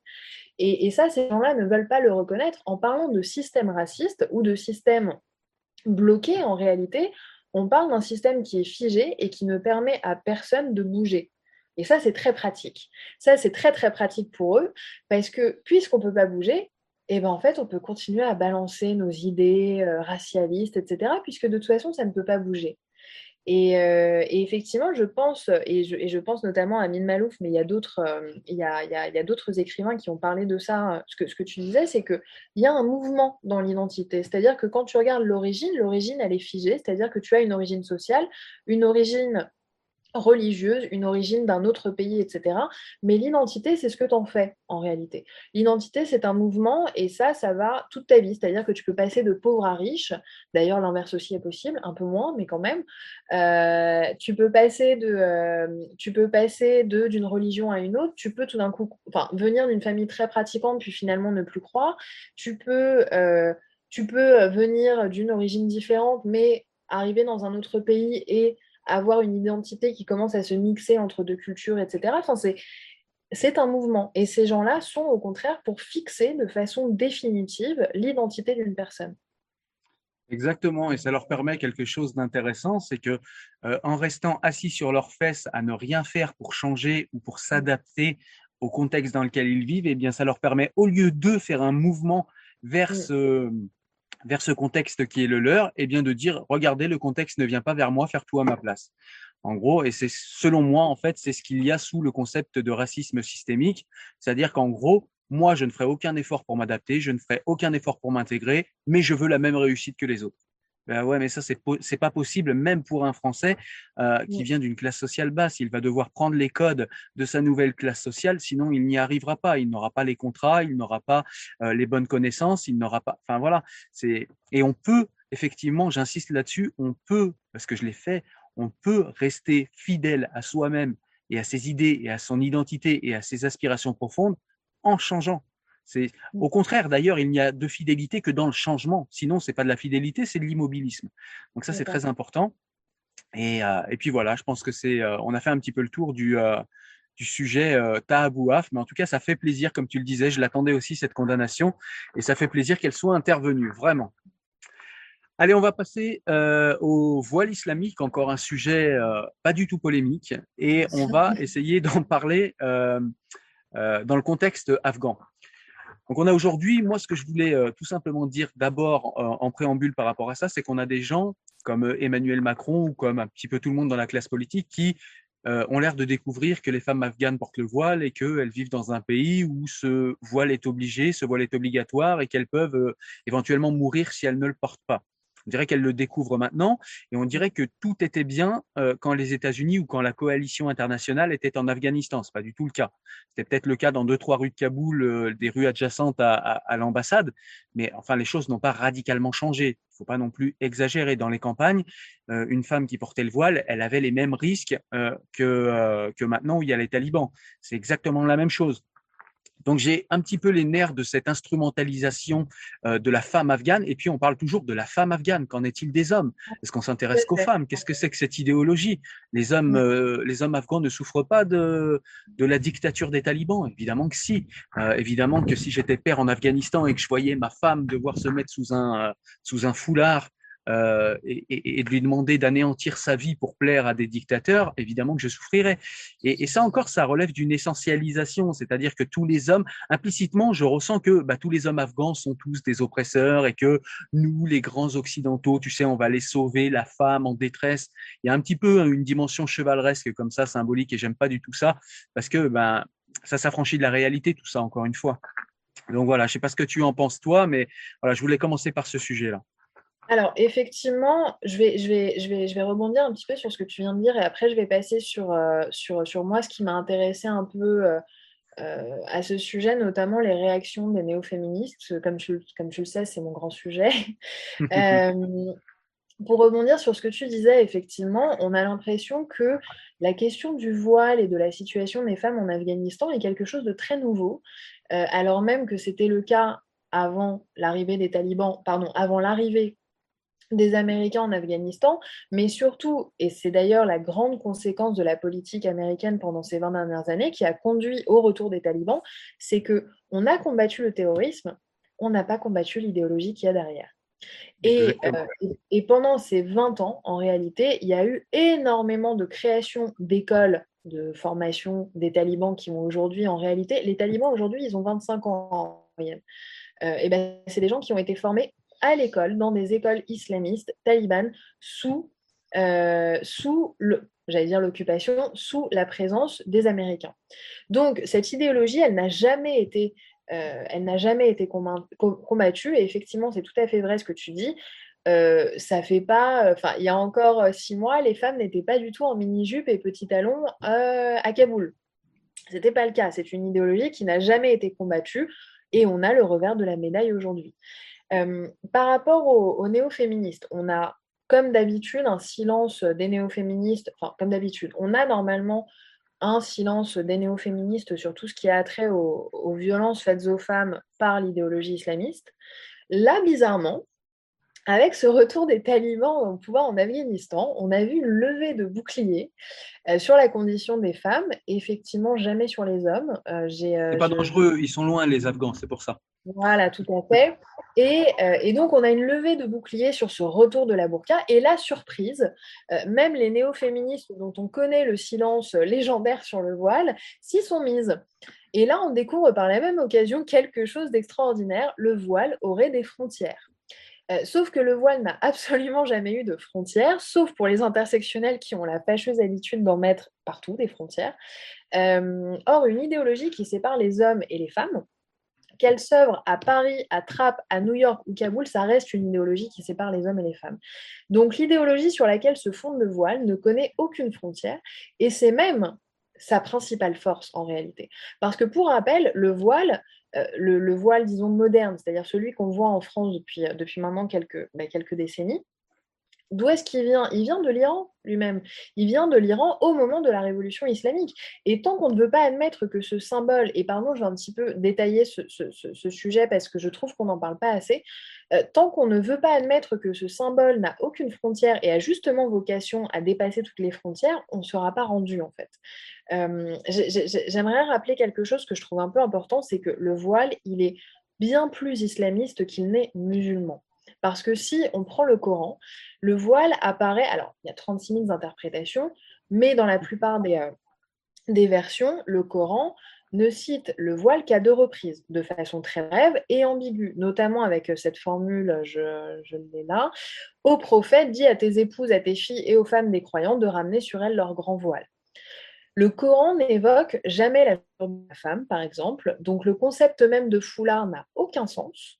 On voit bien ici que le voile n'est pas du tout un élément qui détermine en réalité l'appartenance d'une femme à, la religion musulmane ou pas. Donc, si le voilement est présent dans le Coran, il est en réalité surtout le résultat d'une super instrumentalisation par les islamistes qui, eux, sont venus dire, ce qui n'apparaît pas du tout dans le Coran, il faut voir que les yeux, il faut pas voir les mains, ou, on peut voir les pieds, ou, euh, ou il faut que quelques centimètres de peau apparente, etc. Tous ces trucs-là n'apparaissent jamais dans le Coran. Alors, loin de moi l'idée de dire que le Coran est un ouvrage féministe, c'est l'inverse, mais tous ces détails-là ne sont que des interprétations qui ont été faites selon les pays, selon les régions, selon les époques, par des islamistes. Voilà. Euh, et là, étant que le port du voile, et ça on ne, veut pas le, reconnaître, il avait un peu disparu du monde musulman avant la révolution islamique. C'est-à-dire que Atatürk en Turquie l'avait interdit, euh, Reza Shah l'avait interdit en Iran, et je ne sais pas si tu connais cette fameuse vidéo de Nasser qui se moque ouvertement, voilà, qui est très connue, qui est très bien, qu'il faut absolument aller voir, elle est géniale. Euh, et qui montre bien aussi un peu le. Alors Nasser n'était pas un enfant de cœur, mais c'est vrai que sur le voile et sur les femmes, il n'était pas trop trop dégueu. Euh, et justement, donc il y a cette vidéo où Nasser se moque ouvertement de cette proposition des frères musulmans qui voulaient rendre obligatoire le voile en, Égypte. Aujourd'hui, en Égypte, c'est 90% des femmes qui sont voilées. Donc, euh, pourquoi les islamistes, ça c'est important, pourquoi les islamistes donnent autant d'importance au voile? Parce que comme pour toute idéologie totalitaire, un vêtement, on l'a vu chez les soviétiques, on l'a vu chez les maoïstes également, le vêtement, ça représente un très très bon indice de la réussite d'un mouvement. Et effectivement, on va, en, Iran en l'occurrence, il est obligatoire, mais on va euh, en Égypte, on va même dans une grande partie du monde, on va au Liban, on va en Syrie, on va dans beaucoup de ces pays-là, le voile est devenu, euh, est devenu extrêmement, extrêmement euh, porté pour le coup, bien plus qu'avant. On regarde, des, moi en l'occurrence, les photos de jeunesse de mon père euh, dans les années 70. Euh, les filles sont en bikini, ça clope, ça boit, c'est mixte, etc. Et pourtant, ce sont des musulmans. Donc, donc tant qu'on n'aura pas compris que ce voile, il est plus islamiste qu'il n'est musulman, et c'est là l'objet de, de, ce que je dis, dès qu'on cherchera à le critiquer, à le dénoncer ou à l'interdire dans certains lieux, à l'école ou pour certaines personnes, pour les mineurs par exemple, on sera automatiquement traité de raciste. Parce que on n'a pas encore compris que le voile, ça n'est pas musulman, c'est islamiste. Et tant qu'on n'a pas compris ça, ah, tu critiques le voile? Ah, tu détestes les musulmans? Bah non, non, le voile, c'est pas musulman, c'est islamiste en réalité. D'autant plus que cette phrase est piégeuse parce que si tu critiques le voile, ça veut dire que tu n'aimes pas les musulmans. Implicitement, ça veut dire que si tu es une vraie musulmane, tu es voilée.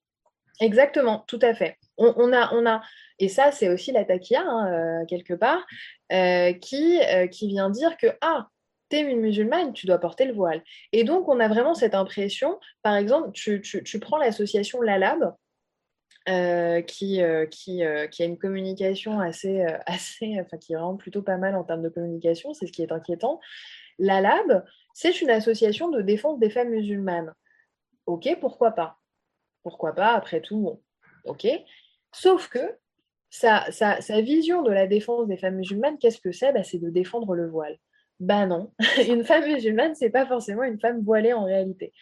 Et donc pour revenir aux néo-féministes, et c'est pas les seuls, hein, mais tant que ces néo-féministes n'auront pas compris que la burqa en Afghanistan, l'abaya en Arabie Saoudite ou le voile qu'on voit à Trappes, peu importe, ou à Molenbeek, ont le même fondement idéologique islamiste et donc sexiste et misogyne, elles n'oseront pas élever la voix contre le voilement par peur de se faire taxer de raciste. Alors que combattre le voile, ça n'est pas stigmatiser les musulmans, et ça je le rappelle, c'est le voile qui stigmatise les femmes dans l'espace public. C'est jamais l'inverse en réalité. Ouais, c'est ça. Et puis, alors après, euh, je t'apprends rien, mais tu sais, ces femmes-là te répondront oui, mais la différence qu'il y a entre l'Iran et la France, c'est qu'en France, elles ont le choix. Et on, après, on se cache derrière ce fameux slogan Mon corps, mon choix. Et après, du coup, il faut mobiliser euh, devant ces gens le fait que un choix ne signifie pas une liberté, sinon l'émancipation n'existerait pas et l'aliénation non plus. Donc, il faut rappeler à ces gens qui aiment la sociologie que l'aliénation est un concept sociologique connu depuis longtemps et que ce n'est pas parce qu'on est dans un choix qui nous paraît libre qu'il est réellement libre et surtout euh, ce n'est pas parce qu'il est libre qu'il est émancipatoire. Ce sont des concepts différents. Donc ça, il faut, il faut qu'elles se le mettent en tête. Et puis ensuite, elles vont nous dire que, euh, effectivement, euh, la liberté est quelque chose de relatif. Donc ça aussi, le relativisme, c'est quelque chose qui m'irrite. Souvent, quand je croise un relativiste, je lui dis saute du 20e étage et pense que tu vas pas mourir et teste la théorie de la relativité, tu verras. Et, en fait, la relativité, la théorie de la, la, relativité, pardon, au niveau euh, philosophique est intéressante pour des gens qui ont de gros moyens de communication parce que comme une entreprise totalitaire, ça te permet en fait de te dire que plus rien n'existe. Et si plus rien, si plus rien n'est vrai, en fait, si tout n'est qu'une question de perspective, alors ça veut dire que plus rien n'est réellement vrai en soi. Il n'y a plus d'épistémiologie de tel ou tel mouvement ou de tel ou tel euh, comportement. Si plus rien n'est vrai, alors plus rien n'existe. Si plus rien n'existe, c'est le meilleur communicant qui va rentrer dans la tête des gens ce qui est vrai et ce qui est faux. Et c'est exactement ce que ces gens-là font. Et on revient à ce fameux euh, totalitarisme euh, de gauche parce qu'on se croirait dans euh, se croirait dans 1984 quand il nous parle de la neuve langue ou quand il nous parle de la double pensée euh, George Orwell. Je sais pas si tu connais les concepts mais mais en tout cas moi j'ai l'impression d'être clairement là-dedans. Donc il faut rappeler à ces gens que il y a une réalité elle est objective.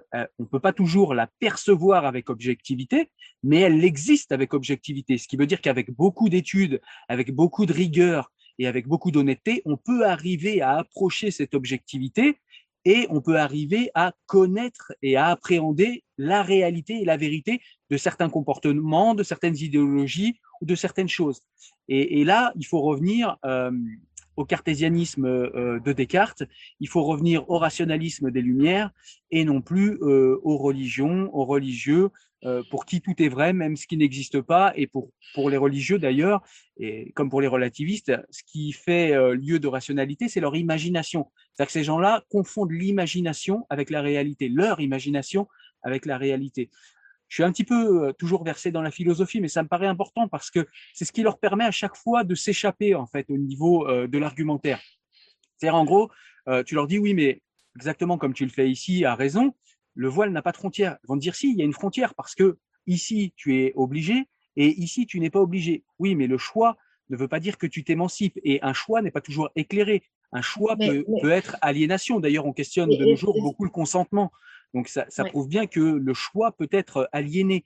Donc si le choix est aliéné, elles vont dire oui, mais alors mais pourquoi c'est pas toi qui est aliéné? Pourquoi c'est pas ton choix à toi qui est aliéné? Eh ben, euh, regardons-le rationnellement ensemble, débattons réellement et on va voir qui l'est et qui ne l'est pas. Qu'est-ce qui est proche de la réalité et qu'est-ce qui ne l'est pas? Et c'est vers cela qu'il faut les ramener, vers toujours plus de rationalité pour avancer. Puis je voulais revenir aussi rapidement sur euh, ce que tu disais par rapport à l'Afghanistan et à l'idéologie qu'on n'a pas combattue. C'est exactement ce qui nous manque également dans notre propre pays. Ce qu'on ne sait pas faire dans notre pays, on ne sait pas le faire à l'étranger. C'est-à-dire que mm. c'est pas avec des bombes qu'on combat les islamistes. On ne tue pas une idée. Euh, je sais plus quel grand penseur dit ça. On, ne tue pas une idée. On peut pas la tuer. Ou alors, enfin, il faut la combattre, la faire reculer. Je crois que, c'est une, je crois que c'est une citation de Richard Melka, ça. On ne tue pas une idée. Je pense que c'était avec Charlie Hebdo il me semble que c'est sa plaidoirie pour Charlie Hebdo qui, euh, qui citait ça. Richard, Malka, dont je salue la sortie du livre, que probablement euh, je chroniquerai d'ailleurs sur la chaîne. Euh, quand elles disent oui, mais nous, on a le choix.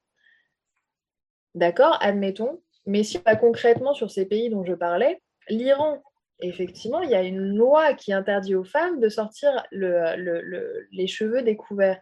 Mais qu'est-ce qu'on fait de l'Égypte? Qu'est-ce qu'on fait du Maghreb? Qu'est-ce qu'on fait des, euh, zones euh, à population plutôt musulmane au Liban, par exemple, ou en Syrie? Il n'y a pas de loi qui oblige les femmes à le porter. Et pourtant, et pourtant, elles le portent toutes de plus en plus. Et a priori, on a quand même une montée de l'islam politique en même temps dans ces pays-là.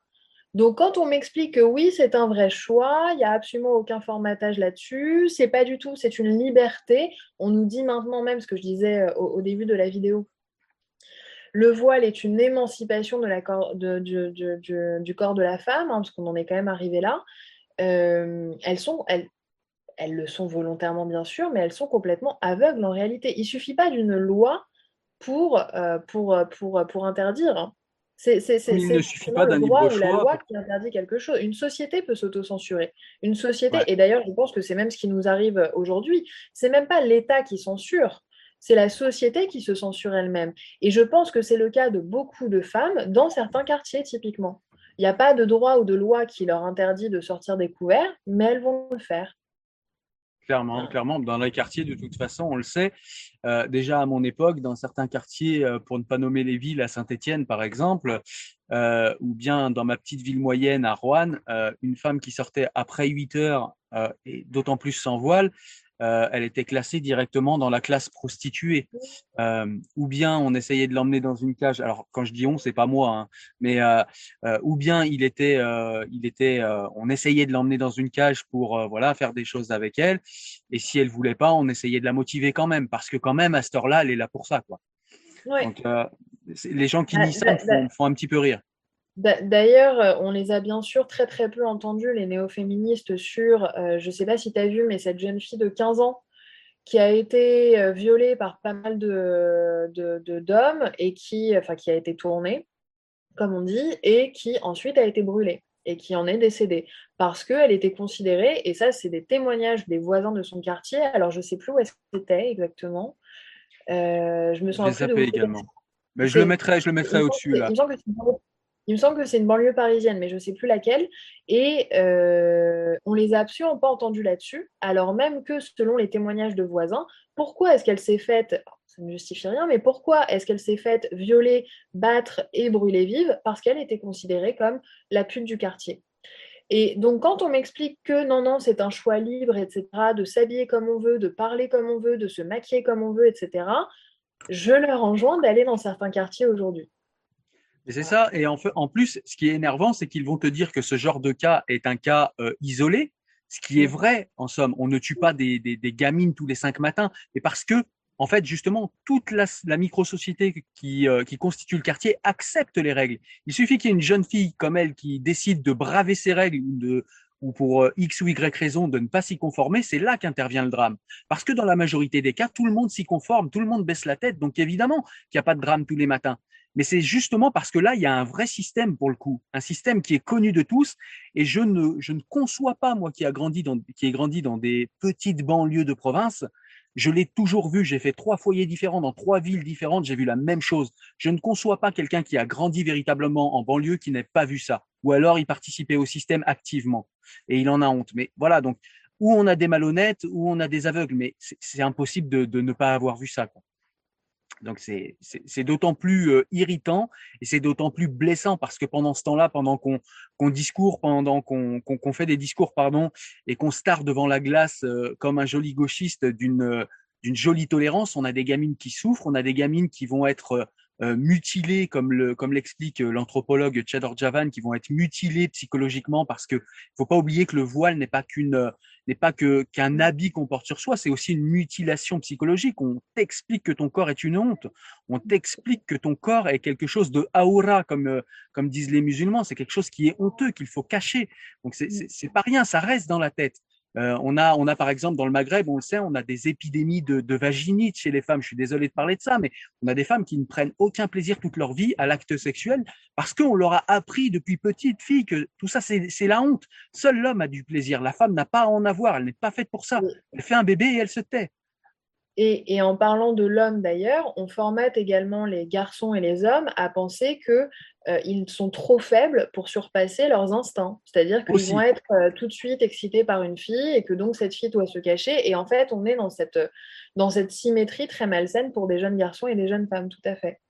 Ouais. D'ailleurs, sur ce sujet, je conseille la domination masculine. Je sais que c'est pas la première fois que je le conseille de Bourdieu, mais parce que personnellement, moi, j'ai lutté pour lire ce livre. Il est assez compliqué, mais honnêtement, à 22-23 ans, c'est ce qui m'a ouvert les yeux sur ce jeu de rôle entre les hommes et, les femmes, euh, qui font, même si le, le rôle de l'homme est peut-être plus enviable, eh bien, il faut pas oublier que dans un système comme celui-ci, l'homme et la femme sont tous les deux aliénés. Il n'y a pas que la femme. Les deux sont aliénés dans un jeu de rôle dans lequel il faut euh, voilà se fondre euh, pour être un homme bien ou une femme bien. Voilà. Et, et donc, je propose de s'affranchir de ces jeux de rôle et d'être véritablement soi-même. Voilà. Si euh, tu as terminé, on va peut-être passer à notre dernier sujet, euh, qui est euh, ce fameux imam qui a été relaxé pour avoir tenu des propos antisémites lors d'un prêche. Et a priori, alors tu nous diras dans le détail, mais moi ce que j'ai vu rapidement, de manière superficielle, c'est qu'apparemment il a été relaxé tout simplement parce qu'il ne faisait que relater ce qu'il y avait dans le corpus textuel musulman. C'est ça, entre autres. Alors, on a effectivement un imam qui s'appelle Mohamed Tate, qui est poursuivi pour incitation à la haine contre les Juifs. Il a été relaxé là en septembre par euh, un tribunal toulousain. Euh, alors, qu'est-ce qui s'est passé? En 2017, on a cet imam qui cite un hadith du Coran, selon lequel, qui est assez connu, hein, euh, qui, qui nous dit que le jour du jugement parviendra quand les musulmans combattront les juifs, et l'arbre et la pierre diront, je coupe quelques, quelques, euh, quelques passages parce que c'est un peu long, mais on a l'idée. Et l'arbre et la pierre diront aux musulmans, aux serviteurs de Dieu, il y a un, il y a un juif derrière toi, derrière moi, pardon, viens et tue-le. Donc c'est quand même un appel à aller tuer des juifs. Le prêcheur, ça c'est important, ajoutait après cette citation que la je, je, cite pardon, la corruption des Israélites dans l'histoire est nombreuse et plein d'autres trucs sympas sur la force de l'argent supposément contrôlée par les juifs, etc. Bon, l'antisémitisme qu'on connaît. Or, les juges ont considéré, en l'espèce, qu'un magistrat, c'est-à-dire eux, n'a pas apprécié le bien fondé d'un texte religieux, ce qui serait contraire notamment au principe de la liberté religieuse et de la, et de la laïcité. Donc les juges toulousains, en réalité, ils placent un texte religieux au-dessus des lois de la République, et en fait, quand ils font ça, ils le sacralisent, ce texte religieux. Ils disent non, non, on ne peut pas y toucher parce que quand même, c'est un texte religieux, ce qui en réalité, dans un État laïque, ne devrait, jamais, ne devrait jamais pardon, être possible.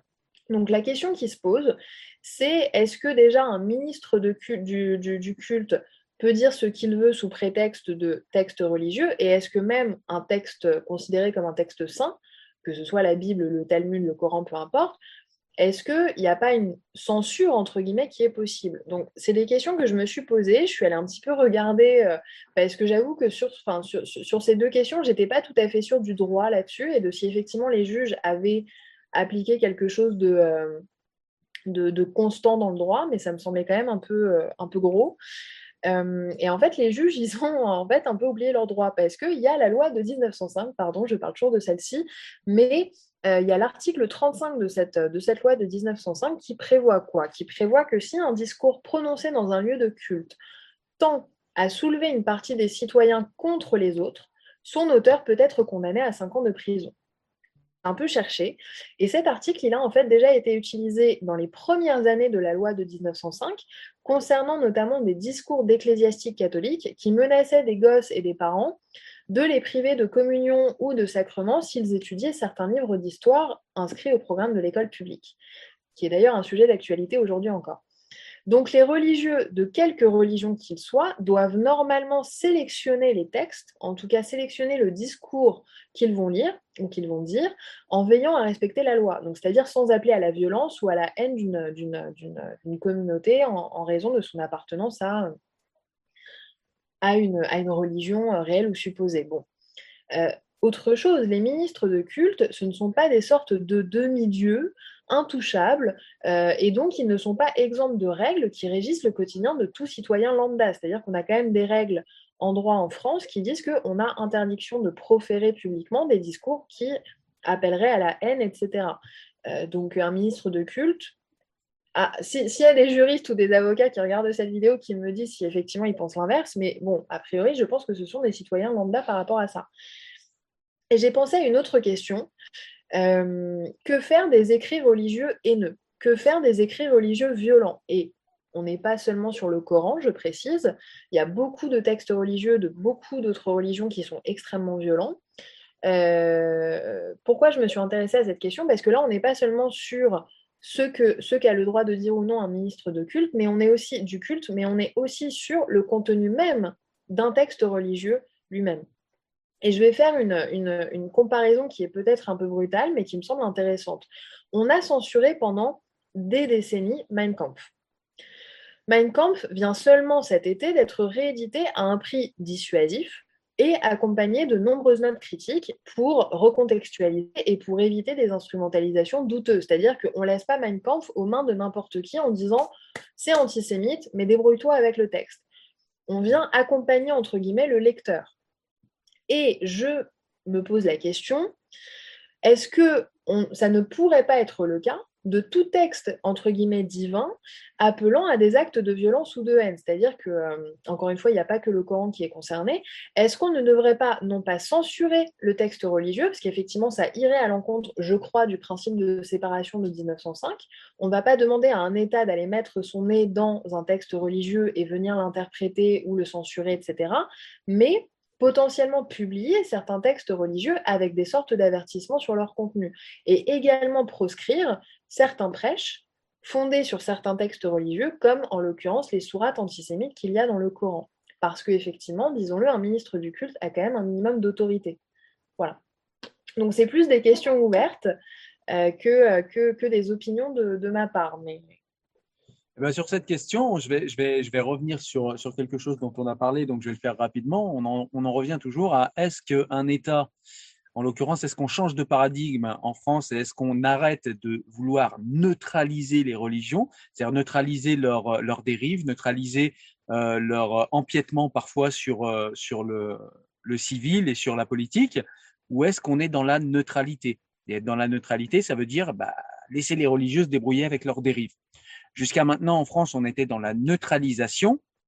Depuis les années 80-90, on semble vouloir euh, en venir à la neutralité. Alors, est-ce que ce sont simplement des, politiques, des spécialistes euh, ou une société française qui est amnésique et qui a oublié que sa laïcité est spécifique et qu'elle est justement là pour, euh, j'ai envie de dire, couper ce qui dépasse dans les religions? C'est-à-dire qu'à chaque fois que la religion va trop loin, on s'en fout que ce soit un religieux ou pas c'est pas notre problème en fait. Il y a une règle, il y a comment dire un corpus légaliste, il est valable pour tout le monde. Voilà, donc euh, qu'une personne soit sacrée pour d'autres personnes, on peut le respecter, mais je veux dire la République n'en a cure. Pour nous, mm. il n'y a de euh, il n'y a de, de, sacré que ce qui nous permet de vivre ensemble, c'est-à-dire notre corpus notre corpus de loi et la République au sens large. Alors la République, maintenant, c'est un peu repris par tout le monde pour en dire tout et n'importe quoi.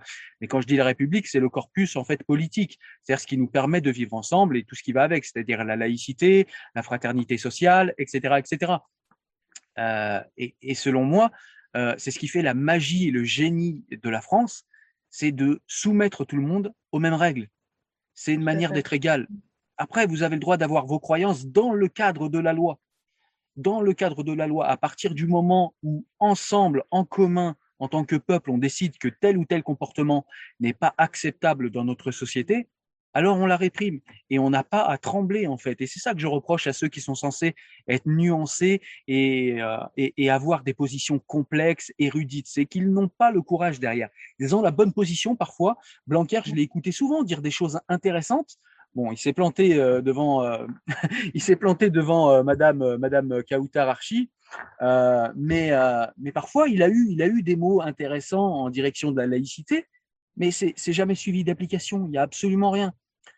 Aujourd'hui, moi j'écoutais j'écoutais des, professeurs avec qui je discute qui, qui, me disaient moi je, je, veux bien apprendre la laïcité à aux petits que j'ai en charge, mais j'ai aucune formation pour le faire. Et selon moi, bah, c'est flippant parce que ça veut dire qu'ils n'ont pas de formation sur la laïcité, mais plus largement, ça veut dire qu'on a des citoyens qui ont fait un cursus avec des études supérieures qui ne sont pas capables de dire ce qu'est la laïcité en France, la laïcité française en France. C'est paniquant. Comment ça se fait? Alors, comment ça se fait? Je, je crois comprendre, c'est-à-dire qu'en fait, on a, on a pondu la loi de 1905, ça a été quelque chose de très violent, de très difficile pour la société française, le problème était réglé, on était content de l'avoir réglé, on n'en parlait plus, tout le monde restait un petit peu de son côté et on n'avait pas eu de problème jusqu'à l'arrivée massive de musulmans en fait. Et, c'est ça le problème, et c'est qu'on a des gens qui arrivent avec une religion qui n'est pas habituée en fait à être repoussée du politique et à être repoussée de l'espace de l'espace public en fait. Et euh, donc voilà.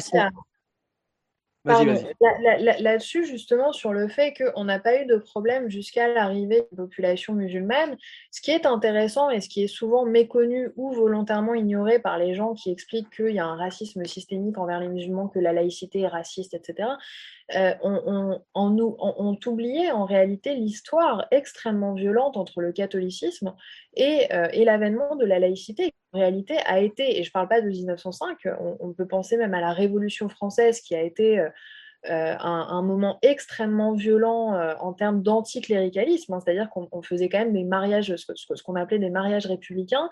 On prenait un prêtre et une bonne sœur, on les on les accrochait au mât d'un bateau et on coulait le bateau. on ne parle jamais des violences qui ont été faites à l'encontre des catholiques et à quel point il y a eu la laïcité s'est faite avec fracas et avec violence, en l'occurrence envers les catholiques notamment. Euh, et ça, c'est quelque chose qu'on tend à oublier. Et, euh, quand on parle de, laïcité raciste envers les musulmans aujourd'hui, au contraire, moi, je la trouve très soft et au contraire très égalitaire entre tous. La raison pour laquelle aussi j'ai rappelé euh, l'histoire du catholicisme avec la laïcité, c'est que cette semaine, on a eu un prêtre qui nous a, nous a balancé une belle énormité aussi en nous expliquant que en nous expliquant que la loi de la confession est au-dessus des lois de la République. Et en plus, on en a un autre qui derrière vient nous expliquer qu'il est très fier de dire que l'Église ne répond absolument plus jamais aux convocations du bureau des cultes. Euh, donc on est quand même sur une période, je crois, où, alors déjà, ceci dit, entre guillemets, je remercie ces prêtres qui, euh, qui disent des énormités pour permettre de montrer que la laïcité, n'est pas que à l'encontre des musulmans, elle est à l'encontre de tous.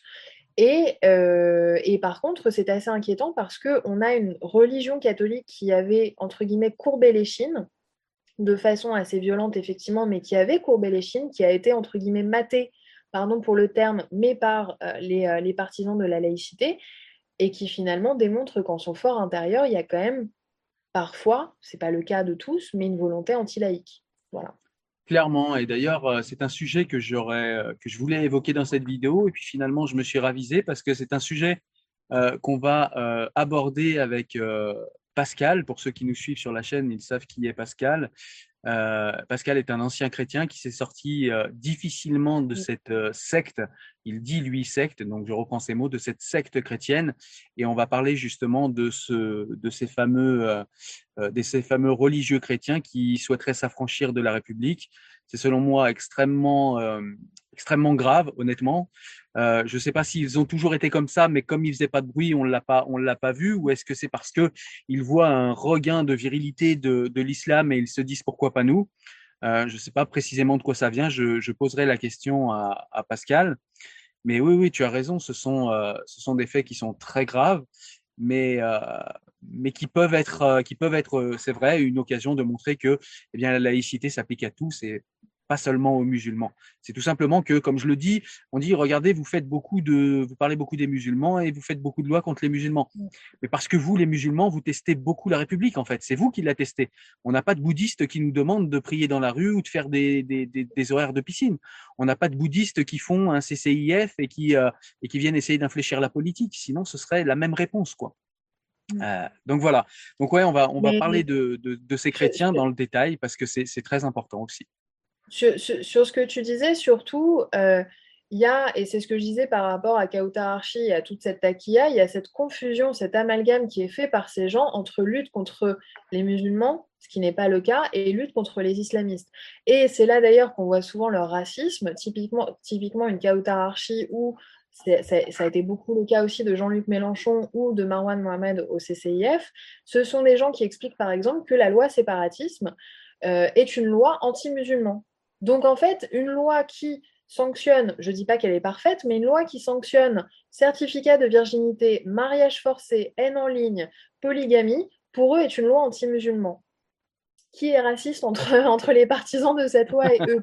Je ne savais pas que, que, les musulmans étaient forcément euh, sur le mariage forcé, sur les certificats de virginité, sur la polygamie, etc. Donc là est la limite aussi de ce discours.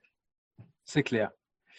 Écoute, euh, on arrive à la, fin de, à la fin de cette longue vidéo où on a eu un échange, ma foi, assez riche, même très très riche. Et euh, bah, j'espère que ceux qui nous regardent ont pris autant de plaisir que moi à échanger avec toi.